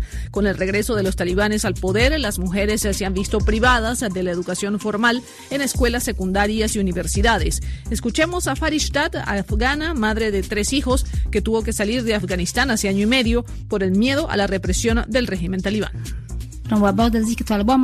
Cuando los talibanes tomaron el poder comencé a tener problemas. No podía trabajar, no podía salir, entonces manifesté contra ellos. He participado en marchas contra el poder, pero los talibanes vinieron y comenzaron a interrogar a los vecinos mostrando una fotografía mía y diciéndoles que me estaban buscando. Tuve mucho miedo y huí. Por todas esas cosas vivo estresada, en depresión. Tomo muchos medicamentos. Y en Francia, para este 8 de marzo, también están previstas distintas manifestaciones de calle en defensa de los derechos de la mujer. En París se espera que miles de personas se reúnan en la Plaza de la República para denunciar la violencia de género, exigir igualdad salarial y la inclusión del derecho al aborto en la Constitución francesa. Russia's invasion of Ukraine is a violation of UN Charter and international law. The sovereignty independence, unity, and territorial integrity of Ukraine must be upheld Es la voz del secretario general de la ONU, Antonio Guterres, quien se encuentra en Kiev en reunión con el presidente Vladimir Zelensky mientras los combates se recrudecen en la ciudad de Bakhmut, en la región del Donbass. Guterres advierte que es crucial prolongar el acuerdo de exportación de cereales entre Ucrania y Rusia. Continúan las protestas de calle en Grecia por octavo día consecutivo tras el accidente ferroviario que dejó al menos 57 muertos hace una semana. También se ha convocado a una huelga general que paraliza a los empleados de los servicios públicos, a los maestros de primaria, a los médicos y a los choferes de metro y autobuses. Y en España el gobierno presentó un proyecto de ley que impone un mínimo de 40% de mujeres en el tren ministerial y en el Consejo Administrativo de las grandes empresas. Se le conoce como la ley de paridad, pero es rechazada por los activistas de los derechos de la mujer que exigen soluciones en temas más graves como el abuso sexual. Así terminamos este flash de RFI. Queremos escuchar tu voz. Síguenos en nuestras redes sociales. En Facebook como Prisma RU y en Twitter como arroba PrismaRU. Dos de la tarde con 24 minutos. Vamos ahora a platicar con Liz de Espinosa Pedraza, directora de Educación Superior e Investigación del British Council para América Latina y también ha escrito temas como sobre temas como la democracia, la Unión Europea, la política británica, entre otros. Y nos va a hablar ahora de un programa de becas para 100 mujeres interesadas en continuar su formación de posgrado en ciencia, tecnología, ingeniería y matemáticas. ¿Qué tal, Liz Buenas tardes. Muy buenas tardes. Pues cuéntanos, Day Espinosa Pedraza, de qué trata este programa, invita, ¿quién puede participar? Muchas gracias. Pues mire, este es un programa en conjunto con 19 universidades del Reino Unido. Es un programa global y justamente está beneficiando ahorita a mujeres de América Latina. Estamos buscando a mujeres con formación en áreas STEM, lo que es ciencia, tecnología, ingeniería y matemáticas, que puedan demostrar su necesidad de apoyo financiero y sobre todo que quieran inspirar a futuras generaciones de mujeres a seguir carreras profesionales en esta área. Y pues es una de las becas más generosas que tenemos aquí en British Council no solamente estarían recibiendo una beca para cursar una maestría, es decir, les estamos pagando desde colegiatura, vuelo aéreo, costos de visado, costos de acceso a salud y además tenemos apoyo incluso para madres solteras. Bien, pues todo esto muy importante, sobre todo en este marco donde también siempre se quiere, eh, en este marco del, del 8M, eh, Day, donde se habla también de estos retos que hay y entre ellos, pues también seguir apoyando a, a, mujeres que quieran continuar con su formación y en estos temas de ciencia y tecnología, donde también aquí hemos platicado en este espacio todo lo que siempre hace falta. Así que son becas STEM que aportan eh, vías reales para reducir la brecha salarial de género y representan una importante contribución para llegar a uno de los objetivos, el 5 de desarrollo sostenible, que es lograr la igualdad de género y empoderar a todas las mujeres y niñas. Esto muy importante mencionarlo como parte de estas becas. Así es, es justamente lo que buscamos con British Council, es una de nuestras estrategias principales y entendemos que pues un desarrollo sostenible requiere más ciencia y más mujeres. Y una, una ciencia sin mujeres pues nunca va a proveer realmente de un beneficio a la sociedad. Y estas becas justamente tratan de reducir una brecha salarial de género, mejorar a la seguridad económica de las mujeres y sobre todo promover el acceso de mujeres y niñas a educación, capacitación e investigación en estas áreas. Muy bien. Y por último te preguntaría, Liz Day, eh, ¿cómo se pueden acercar a conocer este programa de becas? Muchas gracias. Pues mira, toda la información está en nuestras redes sociales, tanto en Facebook, en Twitter, en LinkedIn, y pues está toda la información. Es importante mencionar que incluso eh, como parte de esta beca, el requisito es que se demuestre esta necesidad de apoyo económico. Incluso estamos bajando el nivel de inglés, entonces no, no se requiere un nivel de inglés tan alto como el que se requeriría para otras becas en Reino Unido, porque parte del beneficio es si las candidatas no tienen ese nivel de inglés tan alto, pues incluso se les está ofreciendo un curso intensivo completamente gratis como parte de esta beca tres meses antes de sus inicios de maestría. Entonces, pues toda la información está en nuestras redes sociales de British Council México. Para México tenemos la Universidad de Nottingham y pues la verdad es que tenemos maestrías en, eh, pues en bioquímica, ingeniería, en todas las áreas de ciencia. Vale la pena que lo revisen. Muy bien, pues ahí la importancia de poder acceder a una beca, de contar con estos apoyos y de continuar, por supuesto, los estudios. Así que, pues muchas gracias ahí en el British Council. Entonces, a través de sus redes sociales se puede encontrar toda esta información, requisitos y todo lo que las personas, las mujeres interesadas puedan requerir. ¿Algo más que quieras agregar, Liz Day?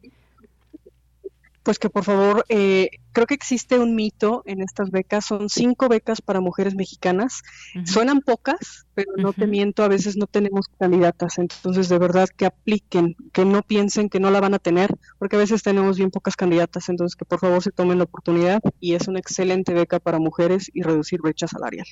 Muy bien. Pues gracias, Liz, de Espinosa Pedraza, por tomarnos esta llamada y hacer esta invitación para mujeres interesadas en alguna de estas becas. Gracias. Al contrario, gracias.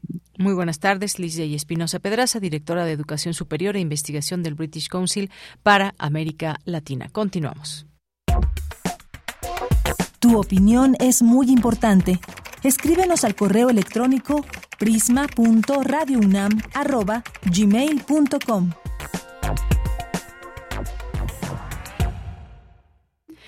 Dos de la tarde con 29 minutos. Vamos ahora a la sección de Ciencia Real con Dulce García. Adelante.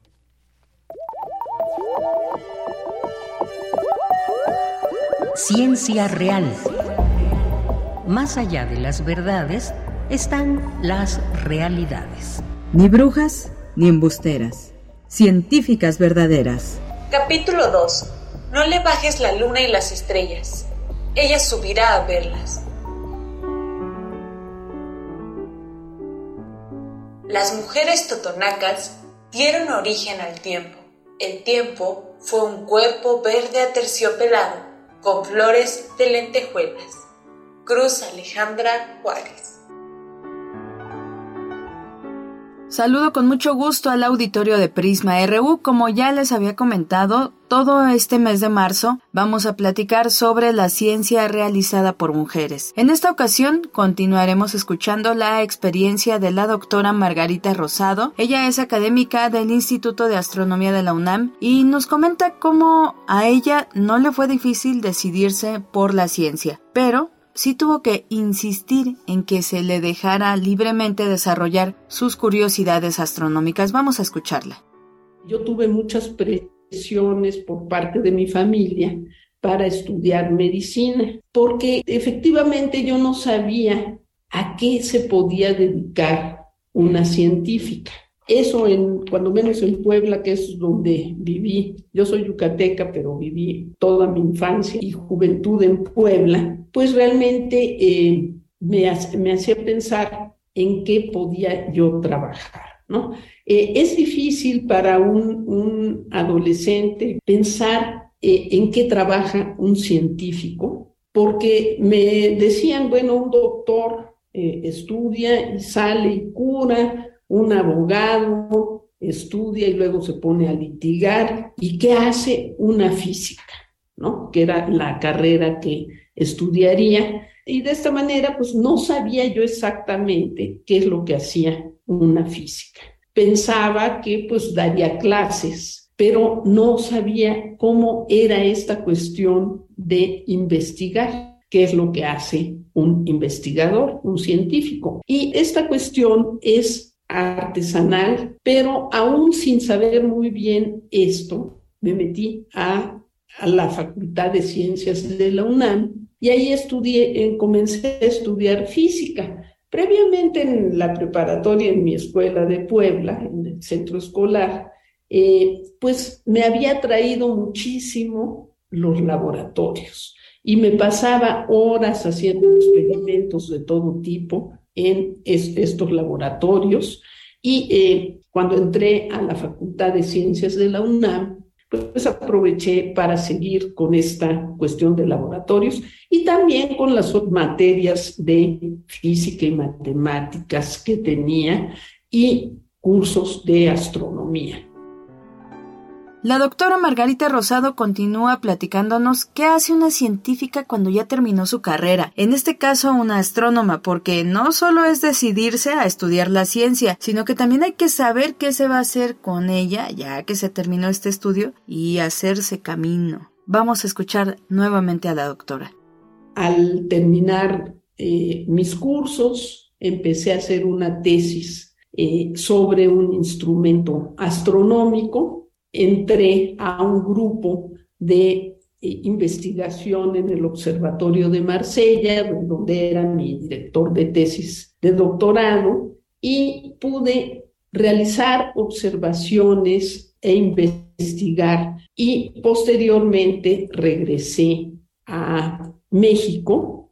En muchas temporadas de, de observación convivimos y, para los astrónomos, eh, eh, sobre todo los observacionales, es muy conveniente tener estas temporadas de observación donde aprendemos los unos de otros y donde realmente reflexionamos sobre la ciencia que estamos realizando. Y bueno, a pesar de que la experiencia de la doctora Margarita Rosado en las ciencias ha sido satisfactoria, ella misma señala que, en efecto, la situación de la investigación en ciencias exactas en México es difícil para las mujeres. Escuchemos por qué. Por ejemplo, en 93 había un tercio de mujeres que se dedicaban a la astronomía de manera profesional y en la actualidad hay menos del 20% de mujeres astrónomas a nivel nacional. Entonces eso dice que lejos de aumentar la proporción de mujeres en la astronomía, ha decrecido, eh, lo cual pues no, no casa con la idea de que cada vez hay más estudiantes de ciencias básicas y esto pues es una señal de que algo está mal, ¿no? En ingenierías, por ejemplo, es todavía peor, ¿no? En, la facultad de ingeniería, pues hay todavía menos proporción de mujeres que en, en la astronomía. Pero en la astronomía, usualmente en los países latinos era mayor la proporción y ahorita está decreciendo. Entonces, recordando pues mis experiencias de desconocimiento de lo que es un científico, eh, me parece importante darlo a conocer para que vean que los, las científicas y los científicos somos personas común y corrientes, no somos entes distraídos ni, ni raros ni nada, tenemos familias normales y que nos atrae mucho el estudiar el mundo que nos rodea. Y finalmente, pues eh, yo pienso que si hay problemas por el hecho de ser mujer en la ciencia, que debemos de encarar y debemos de eh, tenerlos en cuenta para poder lograr que haya una igualdad de proporciones entre hombres y mujeres en las diferentes áreas de la ciencia. Pues espero que la experiencia de la doctora Margarita Rosado motive a muchas otras mujeres a aferrarse a sus intereses científicos. Ella hoy se dedica a estudiar el movimiento de las galaxias y de las nebulosas y bueno, pues eso justamente resulta una gran motivación para las que ya se encuentran en el camino científico. Seguiremos hablando de la huella de las mujeres en la ciencia. Por lo pronto, yo me despido, agradezco mucho su atención, los dejo con una frasecita y con nuestra conductora de Yanira Morán. Que tenga muy buena tarde. Una mentira que atribuye a un hombre lo que en realidad era el trabajo de una mujer tiene más vidas que un gato. Erta Marx Ayrton. Bien, pues muchas gracias a Dulce García y su ciencia real. Continuamos. Queremos escuchar tu voz. Síguenos en nuestras redes sociales. En Facebook como Prisma RU y en Twitter como arroba PrismaRU. Hay un tema que atraviesa a las mujeres también, muy difícil a veces de enfrentar o de darle cabida, o podríamos tener eh, distintas propuestas ante ello, y me refiero a mujeres migrantes. Vamos a platicar hoy con Mónica Ramírez, quien es activista México-americana, presidenta y fundadora de la organización Justicia para las Mujeres Migrantes. Eh, Mónica desencadenó el movimiento Time's Up y además de luchar para eliminar la violencia de género y por la equidad de género ayuda a migrantes campesinos en los Estados Unidos a través de su organización Justice for Migrant Women, eh, Justicia para las Mujeres Migrantes. ¿Qué tal, Mónica? Buenas tardes, bienvenida. Gracias, buenas tardes. Pues cuéntanos eh, acerca de esta lucha de por mujeres migrantes. ¿Qué opinas de este plan migratorio que propone la administración de Joe Biden respecto a restricciones de asilo? ¿Cómo afecta esto a migrantes, especialmente a mujeres? Mira, la situación está muy difícil para mujeres migrantes que están migrando a los Estados Unidos y las que ya viven en los Estados Unidos. Uh, es una situación muy riesgosa para ellas y para sus niños, porque muchas de ellas están migrando con sus niños. Uh, hay muchas mujeres que están huyendo violencia en sus casas, en sus comunidades. Entonces, eh, migrar a los Estados Unidos también es muy peligrosa porque hay personas que quieren explotar de ellas, hay personas que están involucrados con trata humana, etcétera. Entonces, eso ahora es la realidad y pensando en la posibilidad que el gobierno de los Estados Unidos va a hacer la situación mucho más difícil para ellas con esta propuesta que ha anunciado que va a requerir que esas mujeres que durante el transcurso de emigrar a los Estados Unidos van a tener que pedir asilo en los países donde donde pasan eh, durante su su ah, su migración a los Estados Unidos. Eso es algo, yo creo que realmente no está basado en la realidad, porque la realidad es que muchas mujeres migrantes desconocen sus derechos por completo en los Estados Unidos y en los otros eh, países en donde están migrando. Entonces, eh, pensar que una mujer migrante va a poder buscar la, la información y los recursos para pedir asilo en un país es difícil, pero pidiendo que, que busquen esta ayuda en, en varios países o en otros países en el camino hacia los Estados Unidos, pues realmente va a ser imposible. Entonces, ah, lo que creo que va a suceder es que esas mujeres van a tener que quedar más tiempo en otros países mientras que están intentando de entrar a los Estados Unidos y eso les, va a poner en riesgo. Hemos visto eso en la frontera que hay mujeres y con sus familias, con sus niños que ya duran meses ah, en la frontera y pues están expuestas de violencia y otros tipos de, de daño. Entonces, para mí, en, por muchísimas razones, esta propuesta es una propuesta ah, muy mal y peligrosa para las mujeres migrantes. Bien, eh, te pregunto, Mónica, muchas veces pues ya esto este camino tan difícil que es la migración y luego buscar eh, posibilidades en el país, cómo es que te acepta, no te acepta, eh, cómo, digamos que si no fuera por estas luchas, por estos apoyos, por estas sinergias, personas como tú que se suman a hacer algo, de pronto vemos eh, desde México este tema de la migración como un tema, eh, como un demonio de mil cabezas que es difícil, es difícil, digamos, un entendimiento claro por parte de ambos países en, ante un flujo migratorio importante o quienes ya se encuentran allá, por ejemplo. ¿Cómo, cómo se da esta, esta lucha? ¿Cómo es que eh, se unen esfuerzos por la equidad de género? La igualdad salarial también es algún otro de los temas que tú eh, tocas. ¿Cómo es que se da todo este, todas estas sinergias?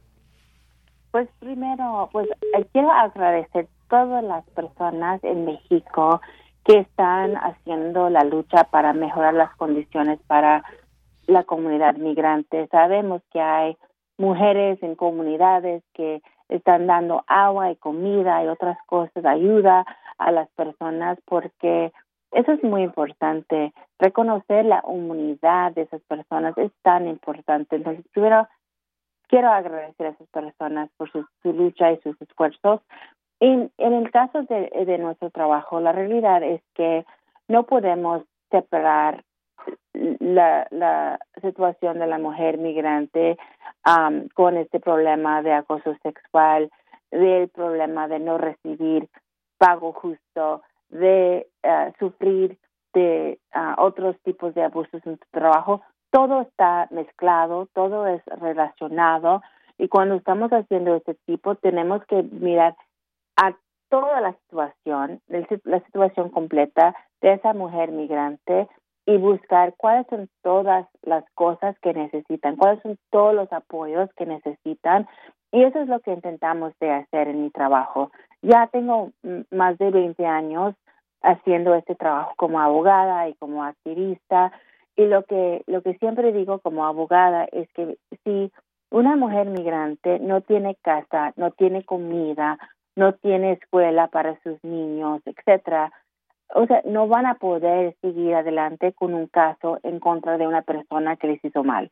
Entonces, realmente tenemos que pensar en la persona como una persona en total. O sea, que no no vamos a solamente vamos a ayudar con este problema de acoso, pero no vamos a ayudar con la explotación de pago. No, tenemos que realmente mirar cuáles son todas las cosas que están sucediendo y cómo podemos buscar ayuda para poder apoyar a esa mujer y su familia en la mejor manera posible. Entonces lo que hacemos es buscamos otros aliados, otras organizaciones que, también pueden brindar una, un apoyo, ayuda, no solamente en los Estados Unidos, sino también, por ejemplo, en este momento estoy trabajando en un caso que eh, es por parte de una niña de Guatemala y esa niña necesita mucha ayuda, necesita ah, apoyo también de las personas en su país. He trabajado en casos por mujeres eh, que son de México y buscamos recursos y ayuda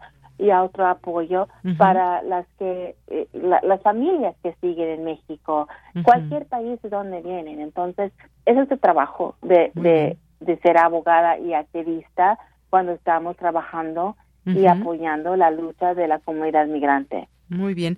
Pues Mónica Ramírez, gracias por platicarnos de este tema y si la gente quiere conocer más de esta información, por favor encuentre este sitio Justicia para Mujeres Migrantes, que también me imagino que se pueden encontrar por internet. Mónica Ramírez, muchas gracias. A usted, gracias. Buenas tardes. Mónica Ramírez es activista México-estadounidense, presidenta y fundadora de la organización Justicia para las Mujeres Migrantes. Continuamos.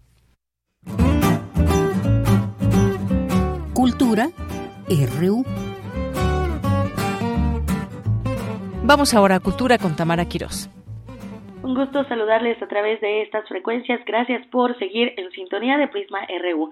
Esta tarde les tengo información de un evento que se realizará el próximo 18 de marzo. Se trata de Editatona Mujeres Artistas Mexicanas 2023. Este es un encuentro anual que se llevará con el tema Acción Colectiva y se realizará el sábado 18 de marzo de 11 a 15 horas en el Ágora del Museo Universitario de Arte Contemporáneo. Para platicarnos más sobre este proyecto, de qué va y sus objetivos, nos enlazamos vía telefónica con Carmen Alcázar. Ella es directora de Wikimedia México. Carmen Alcázar, bienvenida a este espacio radiofónico. Platícanos, por favor, para la gente que nos está escuchando a través de estas frecuencias, ¿qué es la Editatona? Mira, la Editatona es un proyecto que capacita a mujeres para editar Wikipedia y culmina con un maratón de edición en donde pues justamente escribimos biografías de otras mujeres destacadas en diversas disciplinas, apegándonos a las reglas que tiene Wikipedia eh, en español y buscando que pues no se eliminen los artículos, que permanezcan y que puedan ir creciendo pues trabajando de forma colaborativa. Es eh, un proyecto que nace en la Ciudad de México eh, a finales de 2014 y que se ha replicado en 11 países de la región de Iberoamérica, países como Argentina, Uruguay, Colombia, Venezuela, Brasil, España, se han hecho editatonas para visibilizar a las mujeres en, la, en el principal sitio de referencia en Internet. ¿Con, qué se han encontrado, Carmen, durante estas ediciones? Sobre todo, eh, bueno, en algún momento, en alguna otra entrevista hablábamos también de este proyecto, de cómo muchas veces en los, por ejemplo, en los artículos o las biografías de algunas mujeres, eh, dice es la esposa de, ¿no? O sea, por ejemplo, hablar de Frida Kahlo y decir es la esposa de Diego Rivera en vez de decir artista plástica, ¿no? ¿Con qué temas de género se han encontrado ustedes en cuanto a la, a la edición de estos artículos o incluso eh, pues que no existen, ¿no? También algunas biografías, no hay visibilización de las mujeres en la parte laboral. Sí, como bien lo comentas, de hecho Editatona surge por la necesidad, bueno, primero de que haya más mujeres editando Wikipedia y segunda para visibilizar a más, perfiles. O sea, cuando empezamos a hacer Editatona, teníamos de, de, cada 100 biografías que había en, en español, solamente 12 eran de mujeres. Y las profesiones que tenían, pues eran cantantes, modelos, actrices, actrices porno. Eh, no había la misma cantidad de escritoras, científicas, artistas, eh, deportistas, activistas, ¿no? Como lo hay de los varones. Y cuando existían los artículos, pues como bien mencionas, nos enfrentamos a artículos con un sesgo machista o sexista, por ejemplo, artículos de actrices, ¿no? Que les agrega el, estado civil o se les agrega las medidas, el peso, cuando pues sabemos que no es enciclopédico ese dato porque en los artículos de los actores no viene, ¿no? Y justamente esto, parece que de pronto parecería que las mujeres somos relevantes a partir de la relación con un varón, ¿no? Ya sea nuestro padre, hijos, esposo, pero no solamente eso, sino hay artículos en donde dice el vecino le enseñó un video de gimnasia y ya por, o sea, que no tiene ni siquiera relación con el perfil o con la situación que se está narrando, pero que se les agregaba para, pues, como que para darle relevancia enciclopédica, ¿no? También nos hemos enfrentado, eh, fuera de Wikipedia, a que casi no hay referencias de fuentes eh, que hablen sobre las mujeres, sobre las actividades, los logros de las mujeres. Nos cuesta muchísimo trabajo encontrar fuentes que puedan sustentar lo que estamos estudiando en Wikipedia. Y eso es básico porque es una de las reglas, ¿no? todo lo que estudias en Wikipedia debe tener verificabilidad y pues justamente con los artículos de mujeres nos cuesta muchísimo trabajo porque existen menos fuentes, menos crónicas, menos entrevistas, menos reportajes sobre las mujeres. Oye, han tenido varios meses de trabajo en este 2023 también. En febrero tuvieron ahí una reunión virtual, me parece. Ahora van a estar en el Ágora del Museo Universitario Arte Contemporáneo. ¿Podrías platicarnos un poco de qué es lo que se va a realizar y si hay alguna persona que esté interesada, si puede participar, cómo las puede contactar, ¿no? También porque entiendo que hay historiadoras, hay artistas, vaya, son eh, un grupo de profesionistas de diferentes ámbitos que desde otras perspectivas pues también se dedican a esta edición.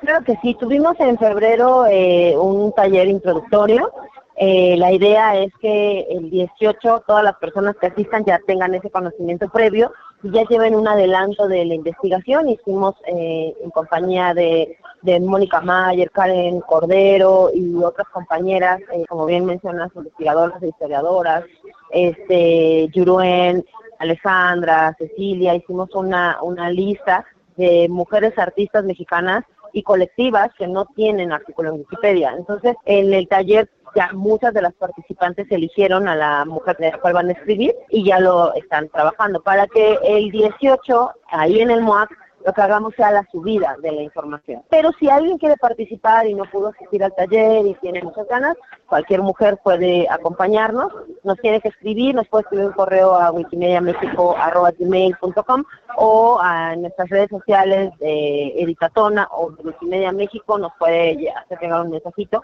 y ya le diremos qué pasos a seguir.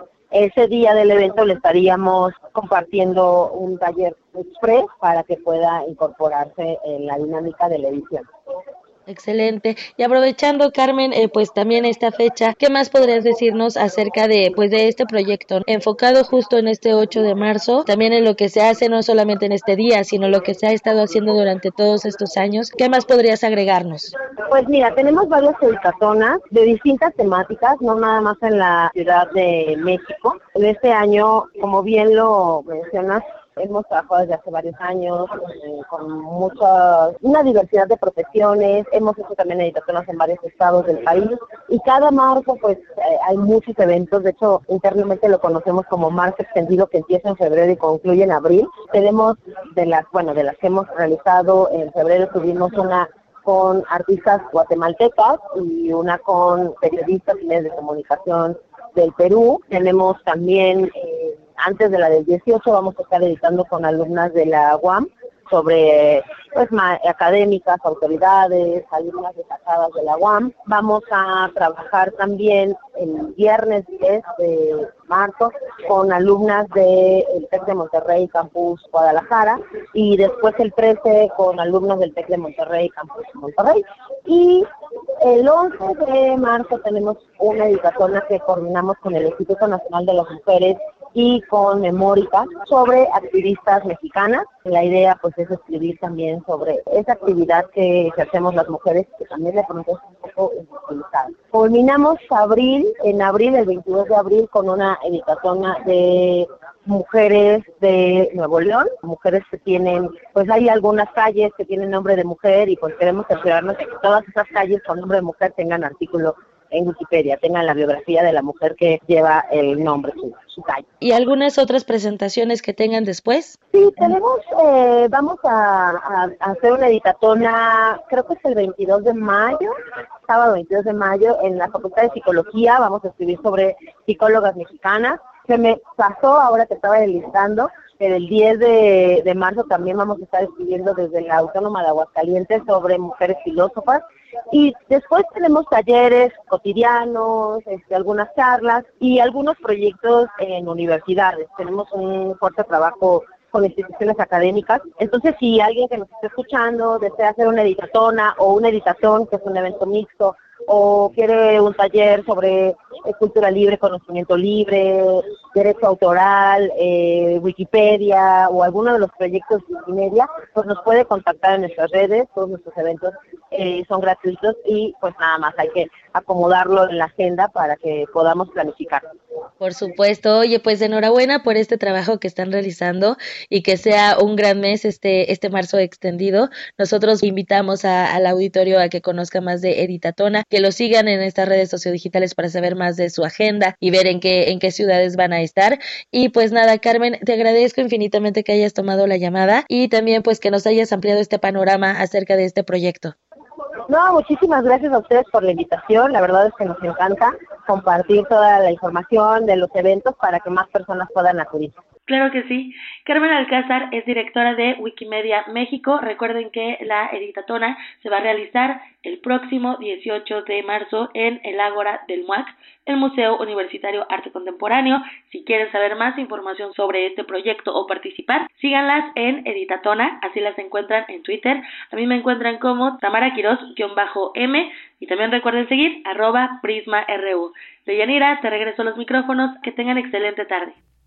Gracias, Tamara. Y nos quedan algunos minutitos. Fíjense que allá en otros países donde se lleva a cabo o ya se llevó a cabo esta una manifestación por el 8M, como el caso de Europa, España y demás, pues ya están culminando, han culminado ya sus marchas, como en el caso esta que veo de Madrid, decenas de miles de personas, la mayoría mujeres, se manifestaron en las principales ciudades y pueblos de España para conmemorar el Día Internacional de la Mujer.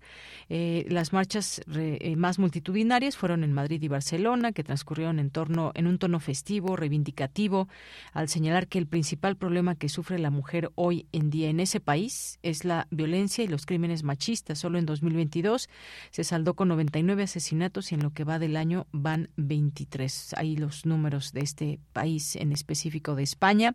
En el caso de México, pues se siguen aglutinando contingentes eh, distintos contingentes de distintas partes. Hay también, por ejemplo, ese de madres de víctimas de feminicidio rumbo a la marcha del 8M que se están reuniendo ahí en la llamada Glorieta de las Mujeres y que luchan en el Monumento a la Revolución, ya en el Ángel de la Independencia también hay estudiantes, madres de víctimas de feminicidio, desaparición, que se aglutinan para unirse a la marcha por el Día Internacional de la Mujer.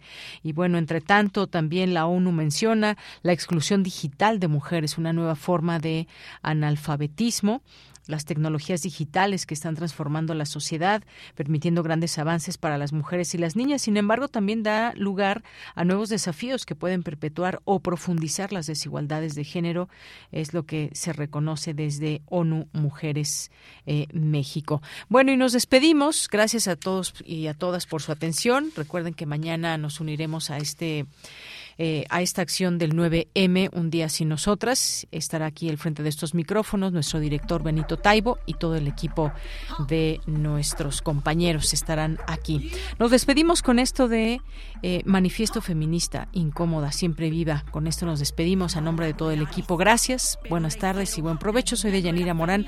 Nos escuchamos el siguiente viernes. Machitos no sabemos, porque es normal que los lobos vistan piel de cordero. Que critica bajo qué norma. Si soy yo la que está mal o eres tú quien se conforma. Si no quieres saber nada de mí por mi pensar, si es más fácil desde tu privilegio juzgar y hablar. ¿Y qué más da? Una asesinada más. Si seguro mi protesta es para quitarte tu lugar. Qué irracional mi discurso radical, exigir que las minorías tengamos respeto igual. Suena increíble pensar que somos personas, siendo parte de este mundo en minoría nos transforman violencia está normal bajo sus normas. No queremos sus derechos, exigimos los de nosotras. No te equivoques, no soy un caso aislado, no es exageración ni una mentira lo que te hablo. Solo te cuento las verdades incómodas de una sociedad que con nosotras es hipócrita. No te equivoques, no soy un caso aislado, no es exageración ni una mentira lo que te hablo. Solo te cuento las verdades incómodas de una sociedad que con nosotras donde no importa cuánta conciencia tengas. Si en el diario andar no eres capaz de darte cuenta que no todo aquel que se diga libre pues que lo sea. Hay quien se acata, quien sale de las reglas y parece que desobediente soy de este sistema. No es que yo lo prefiera, quisiera hacer lo que esperan, pero el sexismo hace tiempo no me educa. Ups, qué pena. Porque cuando todo el mundo espera que calles, se quejarán de tu no importa que tan bajo hables. Así que a gritos reclamo mi existencia. Tragué unos tragos de dignidad y empoderamiento. Yo hago estragos contra el machismo, contra ese patriarcado. Mujeres en la lucha, oídos necios reventando. No te equivoques, no soy un caso aislado, no